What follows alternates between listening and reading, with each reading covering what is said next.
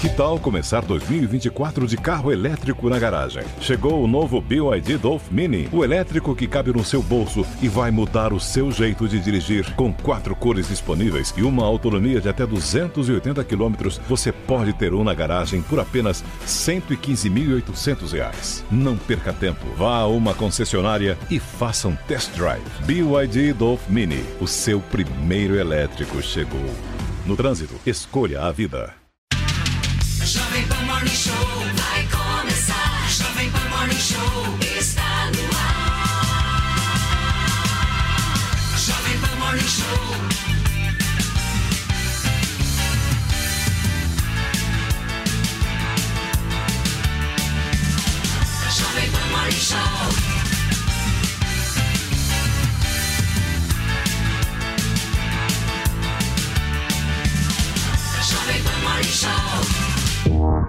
Show. Minha excelência, bom dia. Uma ótima terça-feira para vocês que nos acompanham aqui na Jovem Pan News. Tudo bem, gente? Tudo certo por aí? O Morning tá chegando e até o meio-dia tem muita política, muito entretenimento, muita cultura, discussão sobre comportamento, tudo junto, misturado daquele jeitinho que você gosta. E olha, gente, o Ministério da Fazenda confirma que os impostos federais sobre os combustíveis voltarão a ser cobrados a partir de amanhã, 1 de março. O que se sabe até o momento é que a gasolina vai ser mais tributada que o etanol. Mesmo com a cobrança diferente, os 28 bilhões de reais previstos da arrecadação serão mantidos em 2023. E o nosso Elton John tem muita novidade para contar para a gente hoje. Bom certo, dia, bom dia, bom dia para você que está curtindo aí o nosso Morning Show, tanto pelo, tanto pela TV Jovem Pan News, também como pelo rádio. Sejam bem-vindos. E olha só, depois de 20 dias internado, o ator José Maier recebe alta hospitalar. Para tranquilizar os fãs, Maier publicou um vídeo nas redes sociais dizendo que está muito feliz por voltar para casa. Isso dá tudo isso e daqui a pouquinho aqui no Morning Show. E olha, gente, o governo federal libera linhas de crédito para empreendimentos em cidades lá do litoral norte de São Paulo. Mas não é só isso que a gente vai falar hoje, não. Tem muita notícia e tem também aquele entreter gostoso que só Felipe Campos sabe. É, dar. entreter gostoso você só encontra aqui, viu, pessoal? Não adianta procurar em outro lugar, porque não. Primeiro, porque não tem. Olha, isso mesmo, foi batido o martelo e a ex-mulher de Jô Soares herda o imóvel do apresentador avaliado em mais de 7 milhões de reais. E nossa hashtag do dia é de olho no combustível, justamente por causa de toda a polêmica que o Paulinho, inclusive, vai explicar para você agora. E olha só, gente, então vamos nessa, porque o ministro da Fazenda, Fernando Haddad, disse que a Petrobras pode reduzir os valores dos combustíveis dentro da política de preços da empresa para compensar a reoneração da gasolina e também do etanol. É importante a gente ressaltar que a partir de amanhã o governo vai voltar cobrar impostos federais sobre os combustíveis que estavam isentos da cobrança desde o ano passado. Ainda não foram definidas quais serão as novas alíquotas que vão valer sobre a gasolina e sobre o álcool. Nas próximas horas, Lula deve se reunir com os ministros, entre eles Haddad, para acertar os últimos detalhes dessa história e os detalhes a gente mostra por aqui, certo? Vamos discutir isso e hoje temos um convidado mais do que especial, o homem que manja dessa história toda, porque é uma história muito complexa, Bastante certo, meu complexa. querido Alan Gani? Bom. Muito populista e também os discursos fáceis nessa hora ganham um, um bom destaque. Mas antes, antes de eu comentar junto com você, meu querido Alan Gani, a gente vai conversar sobre esse assunto agora com o Bruno Pinheiro, porque ele está lá em Brasília. Nós temos o Bruno Pinheiro aqui, produção, podemos? Olha só, a isenção dos combustíveis hoje é a grande pauta desta terça-feira. E eu tenho certeza que o Bruno Pinheiro tem um bastidor de uma briga que pelo menos me interessa bastante, Bruno. Tô vendo uma treta entre Glaze Hoffman e Fernando Haddad. Procede isso? Usando as redes sociais, na verdade, né? Você é um ótimo dia, é sempre uma alegria, uma satisfação. E Fernando Haddad começa a ver ali o seu ministério sendo esvaziado, já que a- as narrativas, as respostas, o final realmente é resolvido aqui no Palácio do Planalto. A deputada Gleice Hoffmann voltou a falar que acha que não era importante e necessária essa reoneração neste momento, mas Fernando Haddad acredita que essa arrecadação de aproximadamente 29 bilhões de reais é muito importante neste momento. O que ele esperava era que retornasse 100%, mas não é o que vai acontecer. Então, a, aparentemente 50% de vitória de Fernando Haddad neste momento. Aqui na capital federal, hoje, nesta terça-feira, na parte da manhã, já deu uma volta em alguns locais. A gasolina já está sendo comercializada a 5,49, antes do aumento que será divulgado ainda nesta terça-feira, quando encerra a medida provisória durante 60 dias. Amanhã entra em vigor. Às nove e meia da manhã, Fernando Haddad chegou aqui no Palácio do Planalto. Se está reunido, então, neste momento, nesta reunião que já iniciou. A expectativa de Fernando Haddad era que lá em janeiro já aumentar, já colocar essa resposta, mas o governo Lula e alguns aliados entenderam que neste momento seria ruim, até mesmo por é, uma ação, uma resposta que já vinha daquele do, de uma situação é, que estava esquentando após as eleições, resolveu aguardar. E agora novamente Fernando Haddad insiste, mas encontra divergências não com a oposição é entre os aliados realmente a classe econômica acha que é importante, uma outra ala acha que é melhor segurar um pouco mais. E aí coloca Fernando Haddad no canto realmente e começa a colocar em risco. Aqui já se fala quando chegar os 90 dias de, de governo Lula que haverá uma avaliação. Haddad vai continuar a força de Haddad é a mesma força de quando ele assumiu e chegou ao lado do governo Lula. Além disso, algumas incertezas então em relação a este reajuste. O que já está confirmado é que sobre a gasolina o aumento será maior do que sobre o etanol. Se fala em 24 centavos no etanol e de aproximadamente 69 centavos sobre a gasolina. Eu vou continuar só completando com aquele antigo cinquentão, viu? Muito bem, Brunão. Obrigado pelas suas informações. O nosso Bruno Pinheiro, direto de Sempre Brasília, preciso. atualizando um pouco pra gente Sempre essa treta. preciso, Sempre na medida, Na né? medida, Fê? é, é. O Alan, a gente estava conversando aqui justamente sobre isso, né? Mas já que o Bruno Pinheiro trouxe essa informação do Haddad e da Glaze, hoje a gente pode dizer que a pessoa que mais defende uma política minimamente liberal é o Haddad? É o Haddad, com É certeza. sério isso? É sério. 2023, Olha a que ponto chegamos, 2023 é um ano muito louco. É. Cabalístico. Muito doido. Não, a gente pode dizer que Fernando Haddad hoje é defensor de uma política liberal. É, a isso? cabeça mais racional dentro do governo Lula é o Fernando Haddad, né? Veja que foi ele que entendeu que os ataques ao Banco Central seriam contraproducentes, seriam ruins para o governo, que tem defendido austeridade fiscal.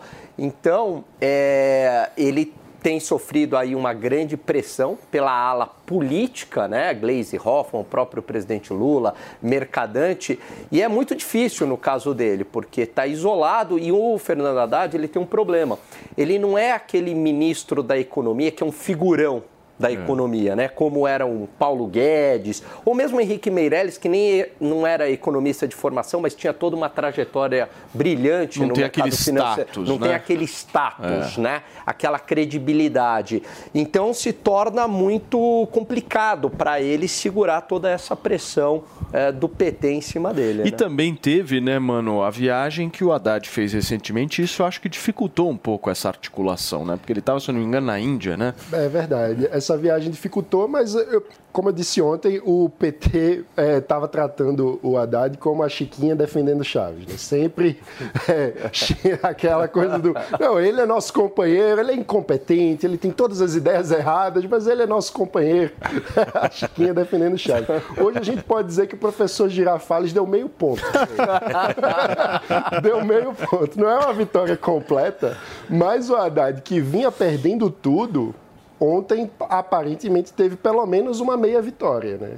A gente vai ver os detalhes ainda, mas aparentemente o Lula dessa vez deu meio ponto para o Haddad. Agora, o Lula, meu querido Alexandre Borges, também está pensando, e é um cara experiente, manja, né, de governo, dessa questão de articulação política, terceiro mandato do cara, não é possível que ele ainda não tenha aprendido que essa receita é uma receita que a médio e longo prazo é ruim para ele mesmo, né, pensando eleitoralmente. Crédito para ele, no primeiro governo dele, o Lula 1, quem era o ministro da Fazenda era o Antônio Palocci, médico, foi prefeito de Ribeirão Preto, e ele fa está fazendo um pouco esse papel do Haddad. O Antônio Palocci é, se, é, mais é, pegou aquele ministério que vinha do Fernando Henrique Cardoso, que vinha do, de dois, do, dois mandatos do Pedro Malan, do Pedro Malan e ele manteve uma política mais uh, ortodoxa junto com o Henrique Meirelles, com aquela equipe toda. Foi quase um terceiro mandato do Fernando Henrique Cardoso, pelo menos na área econômica. Então a dúvida que a gente tinha e falou e comentou durante toda a campanha é: o Lula 3 vai ser mais parecido com o Lula 1 ou Lula 2 na economia? A princípio, com essa vitória do Haddad e o Haddad colocando a ortodoxia à frente da política, ele aproxima o governo do Lula 1, do Lula lá do Palocci de 2003, o que é, evidentemente, uma boa notícia. Tem um outro ponto também importante que é o seguinte: preço de combustível no mundo inteiro tem mão de governo e tem mão dos políticos. Então, eu dei uma olhada aqui, eh, quais eram os países com a, com a gasolina mais cara e mais barata do mundo, e aí tem uma coisa interessante. Quais países têm gasolina muito barata? Irã, Líbia, Venezuela. É a, é a gasolina mais barata do mundo, é Venezuela. É, qual é o, quais são os países que têm gasolina cara? Hong Kong, Noruega, Finlândia.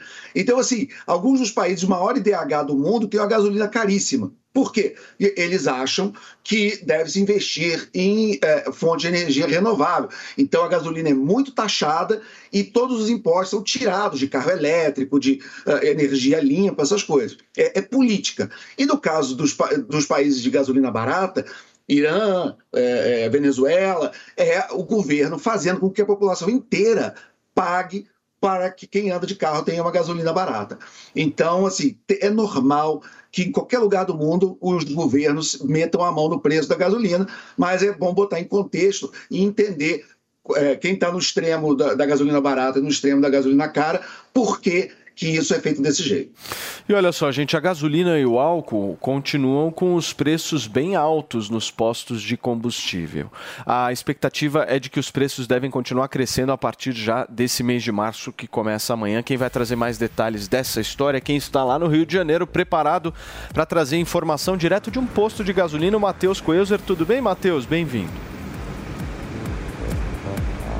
Matheus. Tudo bem, Paulinho? Bom dia para você, a todos que nos acompanham aqui no Morning. Olha, a situação aqui no Rio de Janeiro não é das melhores, viu? É, a gente fez uma média aí, segundo essas informações das pesquisas, o período de fevereiro se teve um índice da gasolina em torno de 5,40 mas tem alguns aspectos que a gente precisa ressaltar, né? Essa tributação que passa a valer a partir de amanhã, do PIS e COFINS, né? Que deveria passar a valer a partir de amanhã aqui no Rio de Janeiro, a situação está um pouquinho diferente, viu, Paulinho? Porque percorrendo alguns postos, hoje pela manhã estive num outro posto, agora falo num posto aqui da Zona Oeste, há uma divergência de valores. Aqui a gasolina está sendo encontrada a R$ 5,09 e tem alguns postos que a gasolina está em R$ 6,00. Só não ultrapassou o valor de R$ 6,10 da região norte, em Roraima. Ou seja, essa problemática aqui no Rio de Janeiro de antecipar a cobrança antes do que é previsto, né, passa a valer a partir de amanhã, fez com que o Procon esteja fazendo aí uma fiscalização um pouco mais intensa nos postos de combustíveis, justamente para evitar essa prática que é considerada um crime. E esses postos aí precisam pagar uma multa quando essa fiscalização acontece, eles conseguem perceber isso. E aqui no Rio de Janeiro, a capital fluminense sempre foi o, o local, a capital, o estado onde se teve uma maior incidência de preços, viu? O que o pessoal tem feito nesse momento é aquela boa e velha pesquisa de preço. A gente consegue encontrar valores menores na região norte, também na Baixada Fluminense e ainda no interior do estado. Agora, valor menor, mas valor ainda que é alto, segundo os consumidores, né? Quem necessita tanto para poder trabalhar, para quem faz também a utilização do transporte de aplicativo, a situação ela está bem complicada. E a gente já vinha trazendo essas informações quando a gasolina aqui no Rio de Janeiro, na Zona Sul, chegou quase na casa dos R$ reais, praticamente ficou insustentável para as pessoas rodarem. E a gente também falava e acompanhava toda aquela tramitação na época da troca de governo, quando o presidente ainda era Jair Bolsonaro, ele que manteve a decisão né, de não incidir esses impostos. Agora, com a troca de governo com o presidente Luiz Inácio Lula da Silva, houve essa mudança e agora se espera aí se ter um, uma prospecção em relação ao primeiro trimestre, né, o que deve acontecer e essas incertezas para o consumidor. O que a gente pode garantir é que, infelizmente, aqui no Rio de Janeiro, a gente tem essa situação de postos cobrando valor antes da data, embora seja amanhã. A gente conversou com algumas pessoas que já perceberam um aumento uma semana antes. Uma situação bastante complicada que a gente vai seguir acompanhando e que, felizmente, vai seguir pesando no bolso do consumidor. Paulinho. É uma situação complicada, né, Matheus? Mas a gente acompanha aqui minuto a minuto de tudo que acontece em relação ao aumento aí, tanto da gasolina quanto do álcool, que impacta a vida de todos nós, certo? Obrigado, Matheus. Um abração para você. Meu querido Alan Gani, você quer arrematar um comentário final? Que eu sei que a sua agenda está super apertada hoje. Olha, o que eu acho que está faltando uma discussão no Brasil é um ajuste do lado do gasto. É claro que é, era necessário a subida de tributos para melhorar as contas públicas, isso sinaliza uma medida mais liberal, mais ortodoxa, mas a gente não vê uma discussão do lado do gasto. É isso que está faltando nesse país. Veja, a PEC de transição ela foi muito ousada, quase 200 bilhões de reais. E aí, Paulinho, se essa PEC tivesse sido num valor menor, talvez agora não precisaria aumentar os tributos sobre a gasolina. Então, infelizmente, o que falta neste país é uma discussão de sustentabilidade fiscal e austeridade fiscal, mas não no lado da arrecadação, e sim no lado do gasto público. Muito bem. Tá aí o nosso Alan Gani, que está na programação da Jovem Pan, né, meu querido Alan? Hoje você vai estar no 3 em em 1, um né? contigo. Boa. Show de bola. Alan Gani participando aqui com a gente do nosso programa. E olha, gente, batido o martelo, hein, Fê? Bateu o martelo. Ex-mulher de Jô Soares herda o imóvel do apresentador avaliado em mais de 7 milhões de reais e quem tem informações disso é o nosso Felipe Campos. Pois é, olha só, pessoal, a Flávia Pedras, né, que é ex-mulher de Jô Soares, herdou o apartamento que o humorista, humorista e apresentador, né, morou nos últimos anos de sua vida e o local onde mais gostava de estar. É o seguinte, o luxuoso imóvel no bairro de Higienópolis, que é um dos metros quadrados mais caros aqui em São Paulo, tem um... é, é, te- o Jô Soares deixou, assim, é, todas as obras de arte, absolutamente tudo para ela, né? E está avaliado em 7 milhões e 200 mil reais. Tem livros, objetos de arte e até uma réplica do super-homem na sala. Jô estava separado de Flávia Pedras desde 1998, mas os dois permaneceram com a relação de amizade. Hoje, Flávia é casada com a cantora Zélia Duncan e a herança de Jô Soares foi dividida entre a ex-mulher, que ficou com 80%, e, e os amigos, né, os funcionários, ficaram com 20% do seu patrimônio. Então, ou seja, a Jô deixou absolutamente tudo certinho, mas ontem foi batido o martelo e a Flávia Pedras, ela assume o apartamento que era do Jô Soares, que inclusive é aqui em Genópolis. Você achou justo, Fê? Porque essa história de herança aí, a gente já viu tanta briga familiar, né? Me lembro da história lá do Cid Moreira. eu, eu a acho que o Jô, a dos família filhos. dele era muito pequena, né? Ele, ah, então era só ele e o pai, ah, não tinha praticamente primos, nem eh, sobrinhos, absolutamente nada. Teve o filho dele que faleceu antes dele, inclusive, né? Então a única realmente que tinha mais acesso e que conviveu com o Jô e que convivia com o Jô foi realmente a Flavinha. E aí ela assumiu tudo. Então, ou seja, ele não tinha para quem deixar. Né? Então ele deixou alguma coisa, eh, deixou 80% dos imóveis dele, ele deixou para Flávia, para Flávia Pedras, que hoje inclusive é casada com a cantora Zélia Duncan, e, e o restante ele dividiu entre os empregados também e alguns amigos. Olha só, gente, a Casa Branca deu às agências federais 30 dias para que o aplicativo TikTok seja banido de agências federais dos Estados Unidos. Essa tentativa é de manter os dados do país americano seguros. A proibição ordena, ordenada inclusive pelo Congresso eh, americano no final do ano passado, segue ações semelhantes do Canadá, da União Europeia e de Taiwan.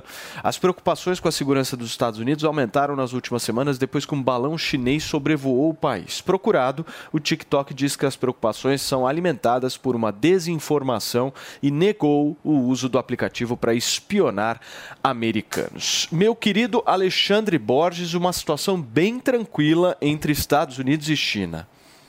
É, exatamente. É, é hora de começar realmente a botar um pouco de regra nessa história. Porque o, a, as redes sociais são maravilhosas, nós somos defensores, usuários, adoramos, mas está um faroeste, está uma coisa completamente sem regra.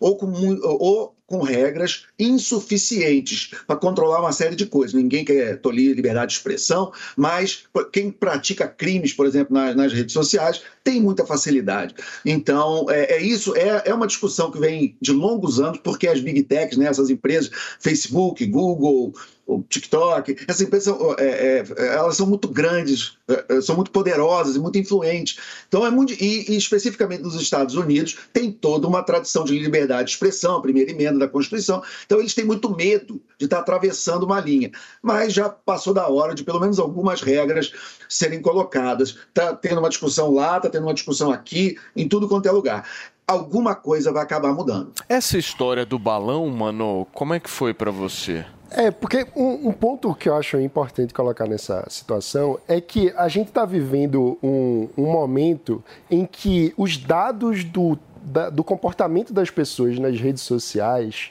é, através de mecanismos de big data e de padrões de comportamento modelados por psicólogos, conseguem fazer com que é, agências de publicidade, de marketing, consigam prever o padrão de comportamento das pessoas em certa medida. A ponto de que tem uma história até de que algumas pessoas é, ficam sabendo que estão grávidas, algumas mulheres ficam sabendo que estão grávidas antes de fazer o teste de gravidez, porque Como? começam a receber anúncio de, é, de, de roupa de bebê na rede social já viu essa história? Não, não é possível. É sério, porque supostamente o padrão de comportamento dela se alterou.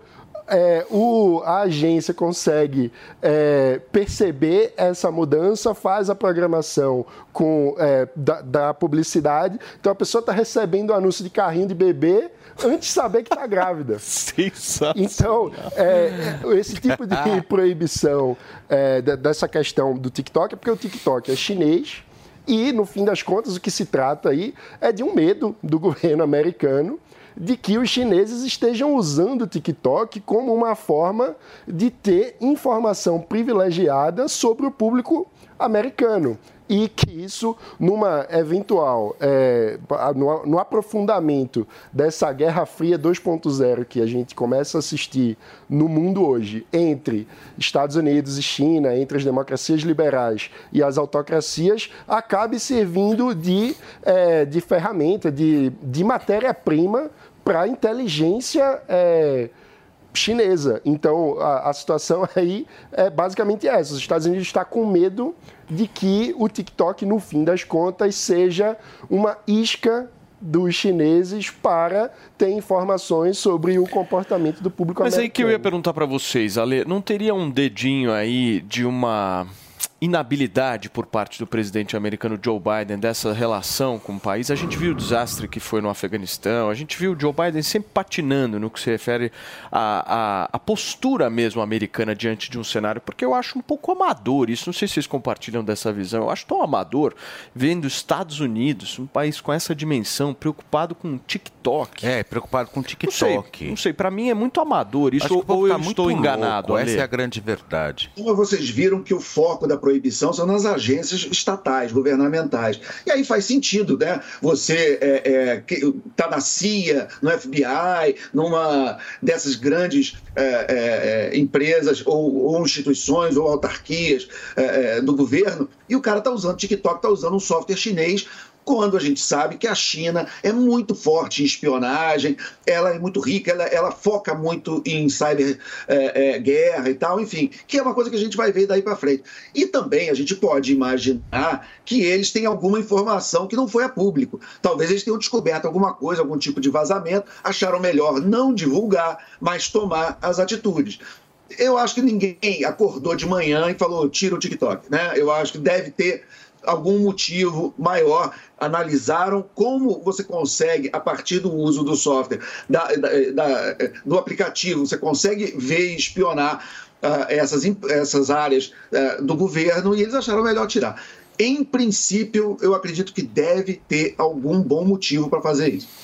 Olha só, gente, coloca na, na tela, minha querida Mariana Vasques, essa imagem que eu vou mostrar agora para vocês. O vice-presidente da República e também médico Geraldo Alckmin vacinou ontem o presidente Lula com a quinta dose contra a Covid-19. Durante o discurso, Lula pediu para a população se vacinar e disse que esse é um gesto para as pessoas não morrerem por falta de responsabilidade. A campanha terá ações para ampliar o número de brasileiros imunizados com todas as vacinas disponíveis no Sistema Único de Saúde. Tá aí a imagem, meu querido Mano Ferreira. Você gostou dessa imagem, né? que- Você que é um vaciner.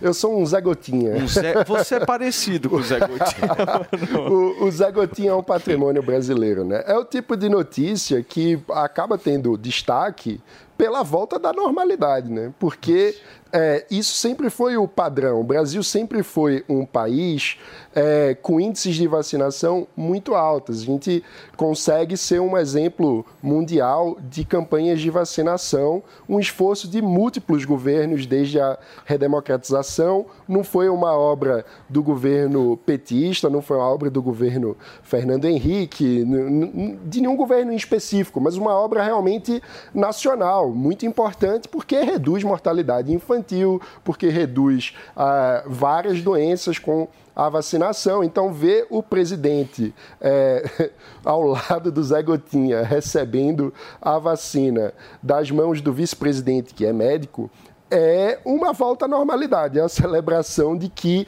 esta insanidade de é, ter alguém no governo dizendo que vacina faz a pessoa virar crocodilo, que vacina dá AIDS, fazendo campanha de desinformação contra a vacina, contra a saúde dos brasileiros. Isso é um período que ficou Mas eu gostei trás. muito de ver o Alckmin vacinando o Lula. Eu achei uma cena interessante. Eu achei uma cena bacana. Eu queria, na verdade, ser vacinado agora pelo Alckmin. Você gostaria? Eu Fê? gostaria. Você acha que seria um momento Eu bacana? acho que agora é um momento histórico, é um momento único. Mas vocês sabem que eu, olhando essa imagem, coloca a imagem na tela para mim de novo, Mari. Essa imagem para mim é o seguinte, é, é difícil ter que falar isso, mas essa é uma imagem que foi entregue para a esquerda brasileira por uma direita, na minha avaliação, que comprou uma briga que eu até Desnecessária. hoje não consegui entender o que foi que a direita ganhou brigando é, com a vacina e enfim, tentando comprar esse tipo de briga, com aquelas falas desencontradas, aquela campanha contrária o tempo inteiro à questão da vacinação. E aí a gente vê um político absolutamente experiente, do qual eu sou absolutamente avesso. Eu sou avesso à política que o Lula faz, eu não concordo com a política feita pelo governo do PT, mas eu sou obrigado a falar que isso é o básico que eu, pelo menos, espero de um presidente da República. Assim, É o básico. É uma fala um pouco sapatênis é, não, e sei não, não é, não é sapatênis, sabe por quê? Mas, assim, eu não consigo Você pode ser contra uma questão, que que você pode brigar? ser, você pode ser contra uma questão, principalmente como no antigo governo, poderia ter dito, olha, eu não vou tomar por uma decisão minha, mas vocês não deixem de se imunizar. Ponto. Mas não você levantar um, um, um muro contra Não, a e vacina, assim, sabe? E ao na- mesmo no tempo, dele, sabe, sabe se é, vacinou, e- e- e, e ao mesmo tempo sabendo que nós não temos infraestrutura na saúde brasileira para acarretar com a demanda de óbitos que nós tivemos, entendeu? Então, ou seja, ficou tudo muito desencontrado, né?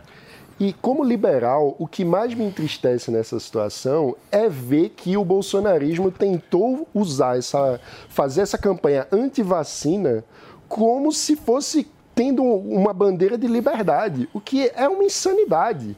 Por quê? Porque as pessoas não são livres quando uma vacina está matando as pessoas. Os liberais defendem o direito à vida.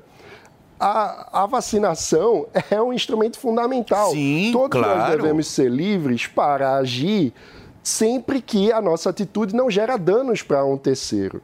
Quando eu estou portando uma, um vírus que é mortal e que é, a transmissão desse vírus ocorre no Extremamente contato, potente, né? extremamente potente e isso mata as pessoas, não se trata de uma questão de liberdade, se trata de um- uma ofensa à liberdade, Mas, à mano, ideia de disseminar o vírus. Deixa eu só dar hora aqui. Nós estamos ao vivo nesta terça-feira aqui na Jovem Pan. São 10 horas e 29 minutos. Ao vivo.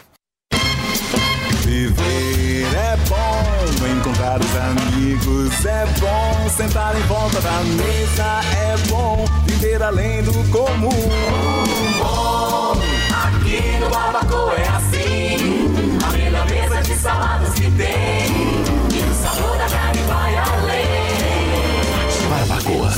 Além da carne. No Itaim, Shoppings Day Day em Morumbi ou na sua casa pelo iFood.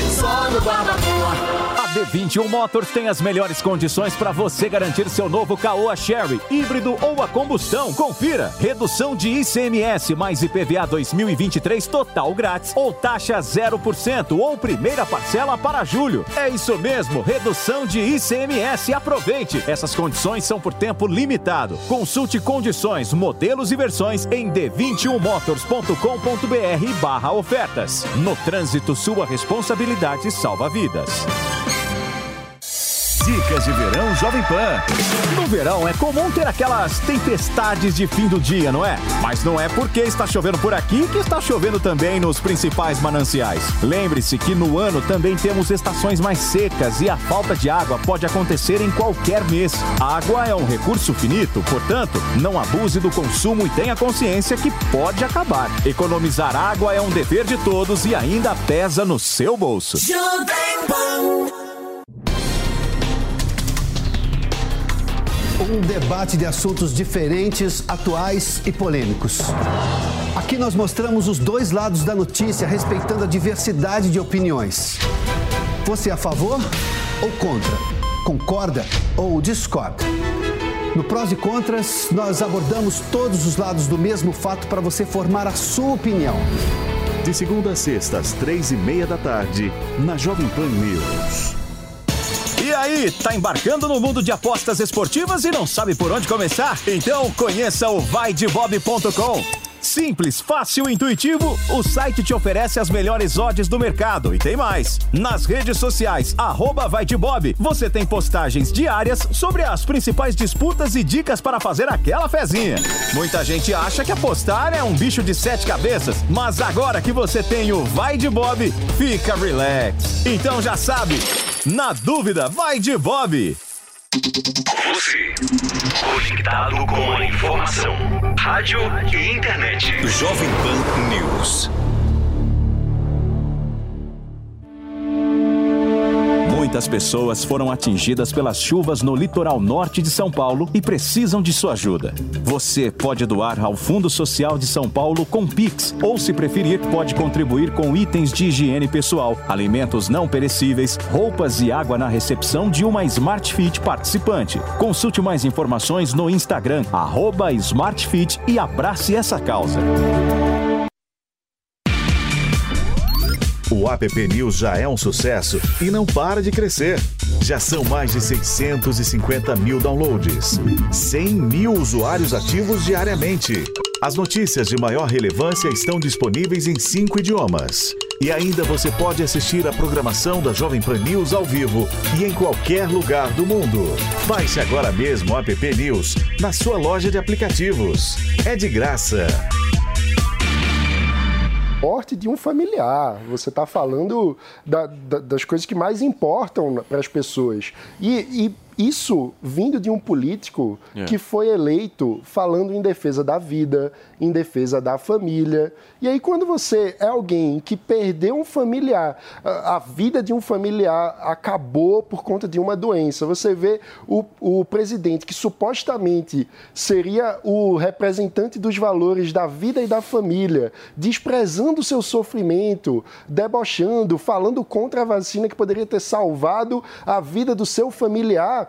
É uma coisa que não faz nenhum sentido. Turma, vamos girar o assunto por aqui. Vamos falar um pouquinho da atualização do quadro de saúde da nossa queridíssima Rita Lee. Fê, você tem mais informações sobre isso, né? Pois é, olha só, nós estamos seguindo aqui no Morning Show, acompanhando o estado de saúde da cantora Rita Lee, que foi internada na última sexta-feira, né? Com ela, como ela, vocês sabem que ela está tratando aí um, um câncer de pulmão e a Rita Lee por uma questão de eh, desnutrição, mas não por maus tratos, pelo amor de Deus, né? Você tem que tomar muito cuidado.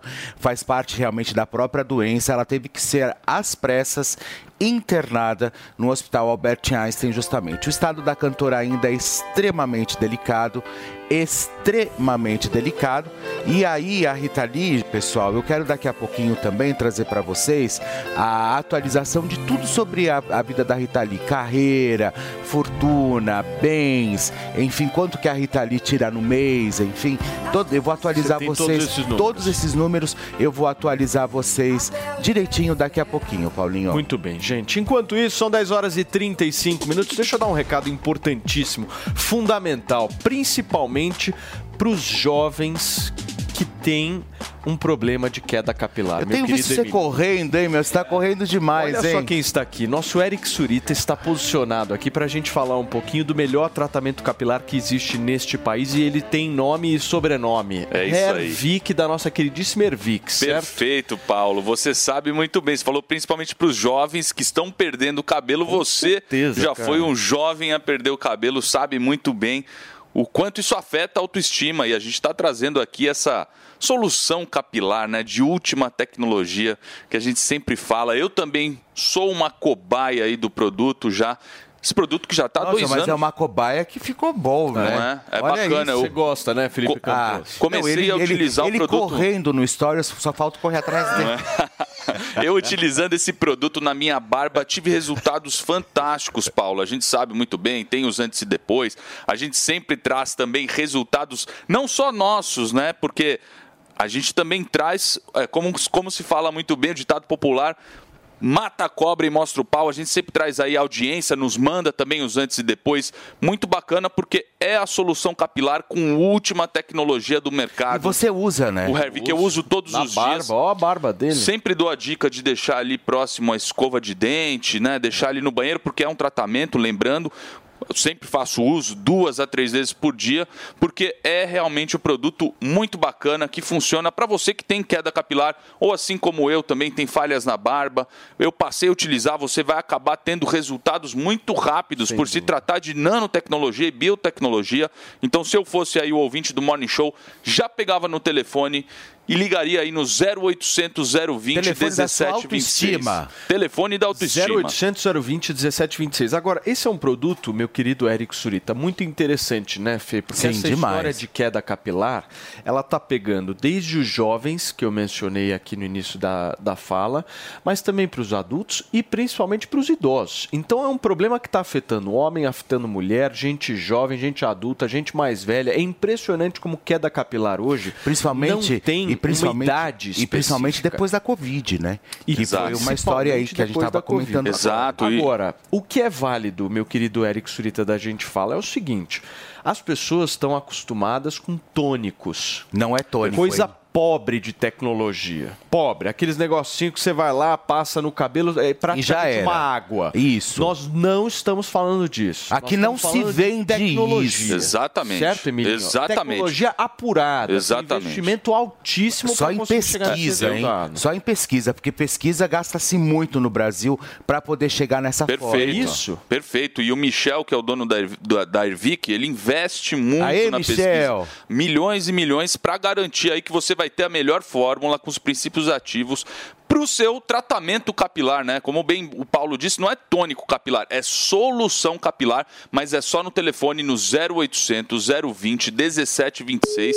Eu já ligaria aí se eu E fosse não é você. medicação. Não é Tem que medicação. deixar claro, porque às vezes as pessoas acham que é remédio. Exatamente. E não é remédio. Você está preocupado é um com outro tratamento. desempenho, né? Porque é vezes outro afeta, desempenho, né? às vezes É. afeta, porque eu já falei aqui. Às vezes você toma um remédio querendo recuperar o cabelo, Muito mas invasivo, você fica broxa, né? aí É. não funciona. Exato. Não é o caso do Hervik. Então tá aí pra você que é jovem, que tá perdendo cabelo, que tem falhas na barba, assim como eu tinha. Estou fazendo o tratamento do Hervik, do Hervik. Garanto pra vocês aí que vocês vão ter uma melhora significativa aí E hoje vai resultados. ter, você sabe de uma coisa que hoje vai ter a maior promoção aqui no Morning Show de dois anos que nós tivemos aqui de Ervic, que vai ter a maior promoção. essa. Temos nosso querido Otávio Andrade, ele se encontra no call center da Hervik, do Ervic, para vocês verem aí qual vai ser a promoção para nossa audiência querida do Morning Show. Chamo, chamo aí o Andrade. Eric, daqui da central o negócio é diferente, tá? Quem ainda não adquiriu o Hervik tem que pegar o telefone, tem que ligar aqui pra gente no 0800 020 1726. Sabe por quê? Porque hoje, Eric, eu tô disponibilizando um voucher de 1.200 reais pra quem comprar o tratamento de um ano. Eu tô disponibilizando dois shampoos de brinde e vai levar o smartwatch de brinde. Dois shampoos de brinde, o smartwatch e um voucher de 1.200. Tá esperando o quê, gente? Pega o telefone, liga agora no 0800 020 1726, porque além de tudo isso, sabe o que eu vou fazer? Eu vou negociar um pouco mais aqui com a nossa coordenadora. A Bruna hoje vai falar o tempo da promoção. Qual que é o tempo, Bruna? Olha, hoje não vai ser tempo. Ah. Vai ser dois lotes. Dois lotes. E o voucher você deu quanto? 1.200. Vamos fazer assim? Só hoje, 1.300. Do- Um lote só, com os brindes? Bom, vai, libera os brindes. Os brin- Então, ó, gente, com os brindes hoje, a nossa coordenadora Bruna disponibilizou 1.300 reais de voucher, dois shampoo de brinde e um relógio. Ó, se você não ligar, você tá perdendo tempo. Pega o telefone agora, 0800 020 1726, diretamente aqui do Call Center. É com você, Eric. Oba! Olha só. Aê, que legal. Último dia do mês, vocês não podem perder esse negócio, tá certo? Eu vou repetir aqui a promoção que a nossa querida Bruna, coordenadora da Hervik, fez aí, em especial um lote apenas do, do Hervik, tá? Dois shampoos, voucher de 1.300 reais, smartwatch, ligando Aqui, lá no 0800 020 1726. Então liga, corre, porque é o último dia do mês e você vai perder esse Turma, negócio. maior promoção da história, hein? 0800 020 Dois shampoos, 1726 pra você resolver a tua careca, meu amigo. Não dá mais pra ficar assim. Turma, são 10 horas e 41 minutos. Eu vou fazer o seguinte: nós vamos pra um rápido intervalo comercial. usar meu Hervik. Mas antes, enquanto você passa o seu Hervik, eu vou para um giro de notícias, porque tem muita coisa importante que você precisa saber hoje. Roda. Haddad afirma que Petrobras pode baixar preços dos combustíveis. Ministério da Fazenda anunciou ontem a volta da tributação da gasolina e do etanol. Polícia Rodoviária Federal faz a maior apreensão única de cocaína da sua história. 1,86 tonelada da droga foi encontrada em um caminhão-tanque em Sidrolândia, no Mato Grosso do Sul. Novos deslizamentos provocam pontos de interdição na Rio Santos. Rodovia que dá acesso ao litoral norte de São Paulo volta a sofrer com as chuvas nesta madrugada. Elon Musk volta a ser o mais rico do mundo. Patrimônio do empresário sul-africano é avaliado em 187 bilhões de dólares, segundo a Bloomberg. The Weeknd faz história no serviço de streaming da música. Artista foi o primeiro a ultrapassar as 100 milhões de reproduções mensais no Spotify.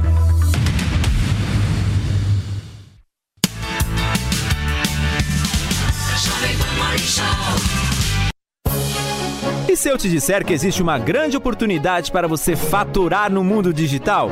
Não precisa de seguidores nem de experiência. O curso Empreendedor Digital vai te ensinar em sete módulos todas as ferramentas para trabalhar ou como afiliado ou como criador de produtos digitais. E não importa a sua profissão, você pode monetizar seu conhecimento. Garanta essa oportunidade. Acesse agora niucursos.com.br e se inscreva. Tá embarcando no mundo de apostas esportivas e não sabe por onde começar? Então conheça o vaidebob.com. Simples, fácil e intuitivo, o site te oferece as melhores odds do mercado. E tem mais. Nas redes sociais, arroba vai de Bob, você tem postagens diárias sobre as principais disputas e dicas para fazer aquela fezinha. Muita gente acha que apostar é um bicho de sete cabeças, mas agora que você tem o Vai de Bob, fica relax. Então já sabe, na dúvida, vai de Bob. A Jovem Pan apresenta Conselho do Tio Rico. Senhoras e senhores, Daniel Zuckerman, tio Rico está sempre na área ao seu dispor, né? tio? Sempre aqui, vamos, em risque, ano de eleição, vambora. Você é um cara profissional, um cara que sempre lutou pelo trabalho. E uma frase que você me falou do Oscar Wilde, você falou: a gente tem duas tragédias na vida. Uma é não conseguir o que quer e a outra é conseguir. E você é um cara que conseguiu. Adoro, adoro. Você conseguiu e continua, tio. Por que, que você continua com essa vontade, cara? Sabe por quê? Por se você parar, se você achar que você tá no topo, você para de aprender. E quando você para de aprender, você começa a cair. Aí Esse é é ladeira abaixo, é, tio. Então vamos continuar aqui na labuta, sem parar de trabalhar, sempre otimista, sempre com entusiasmo que a gente faz aqui no Conselho. Eu quero te fazer uma pergunta. Crise, estão falando aqui, você é amigo do Rei Dálio, né? Já teve com ele algumas vezes, né? O Redalho é um cara que eu admiro demais, adoro. Puta de um gestor. Maravilhoso. Grande gestor. E ele sempre canta umas bolas. Tá falando crise mundial, vem aí, falam de recessão. A gente tá vendo treta na China, Estados Unidos, guerra. A gente tem muita coisa para deixar a gente desesperado. O que que você acha se vai ou não acontecer uma crise mundial e como que a gente faz para se proteger? Zuki, a crise mundial que pode acontecer no pior cenário é uma recessão. Diferente do que aconteceu em 2008 nos Estados Unidos, que é uma bolha. Todo mundo fala, pô, a bolha imobiliária em São Paulo, a bolha do. Que bolha que você tá olhando? Certo. Porque a bolha é quando você tem uma, um crescimento descoordenado, sem fundamento algum. Se você tem hoje pessoas que compram um metro quadrado em São Paulo a 40 mil, 45, 50, quem, tem, quem tem, tá comprando tá vendendo. Verdade. Quando você tem uma bolha, um crescimento extre... É igual a bolha.com dos anos 2000. Não aconteceu? Não aconteceu, O porra. bug do milênio? Bug do milênio. Então o ponto é o seguinte, Zuki, o crescimento orgânico com um pouco de recessão, de inflação, isso vai acontecer. Só não pode se desesperar. A China vai continuar crescendo, Estados Unidos é uma potência global que vai continuar crescendo e a Europa vai patinar crescendo marginalmente. E o Brasil, meu amigo, cresce um pouco, volta, vai, volta. É o samba total aqui. o samba é a raiz, é a tradição do nosso Agora, país. esse A gente sabe sambar, tio. É, sabe, tem que rebolar muito. Tá você certo. rebola bem. Eu já viu, no carnaval já vi você rebolando. Não me expõe, tio. Agora, o ponto é o seguinte, o que esse ano é eleitoral. Então tem que votar com consciência. O que manda no país é a economia. Ideologia deixa de lado. A economia é o que manda. E quem quer gastar muito vai cobrar depois a conta. Então vota direitinho pra você não ter erro. Boa, tio. Esse foi o conselho do tio Rico aqui na Jovem Pan. Beijo grande. Conselho do tio Rico. Dicas de verão Jovem Pan. No verão, os dias costumam ficar mais claros até mais tarde. Entre no clima e aproveite a estação mais quente para sair e fazer uma corrida ou caminhada quando voltar do trabalho com a luminosidade a mais. Além de manter o corpo em forma, você economiza energia sem ter a TV ou a luz de algum cômodo acesa por mais tempo. Jovem Pan. O iFood se uniu com a Gerando Falcões, CUFA e Ação Cidadania para ajudar as vítimas das chuvas no litoral norte de São Paulo. E você também pode contribuir. Faça sua doação pelo app do iFood, na finalização de um pedido ou no campo de doações. Os valores serão revertidos em alimentos, kits de higiene pessoal, roupas e infraestrutura. Ajude quem precisa. Doe você também. Experimente o polvo provençal do Rufinos Restaurante. Uma deliciosa receita de polvo inteiro grelhado com alho e ervas de Provence. Acompanhe riso al nero de sépia. Para duas pessoas, imperdível. Rufinos Restaurante, no Itaim, Rua Doutor Mário Ferraz 377. Acesse rufinos.com.br. contaminado, o debate se contamina e fica mais difícil a gente separar o joio do trigo. Então, é, o ponto é, o Supremo Tribunal Federal, obviamente, é uma instituição é, fundamental do Estado Democrático de Direito, que tem como sua missão é, zelar e respeitar, garantir o cumprimento, defender o cumprimento da Constituição Federal. Nessa missão, é, exerce, é, essa missão é exercida com erros e acertos, mas o fundamental é ninguém está acima da Constituição, nem golpistas, nem nenhum dos próprios ministros. Então, é, mas o ponto é como que a gente lida com eventuais excessos de ministros do Supremo? Através da harmonia entre os poderes, da crítica da sociedade. Então, a sociedade se manifesta e é, dá da, da, própria, do próprio plenário da corte, muitas vezes há um chamado entre os ministros para o exercício da autocontenção.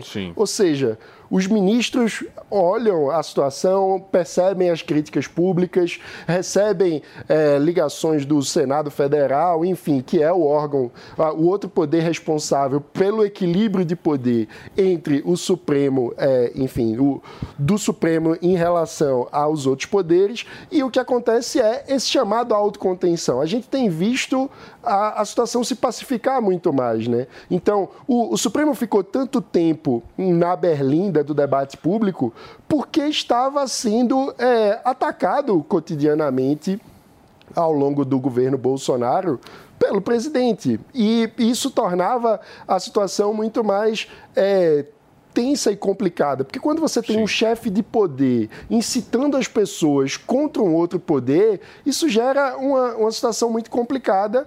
A situação acabou escalando e alguns excessos foram cometidos, mas eu diria que o fundamental agora é a gente conseguir é, colocar a bola no chão, separar o joio do trigo.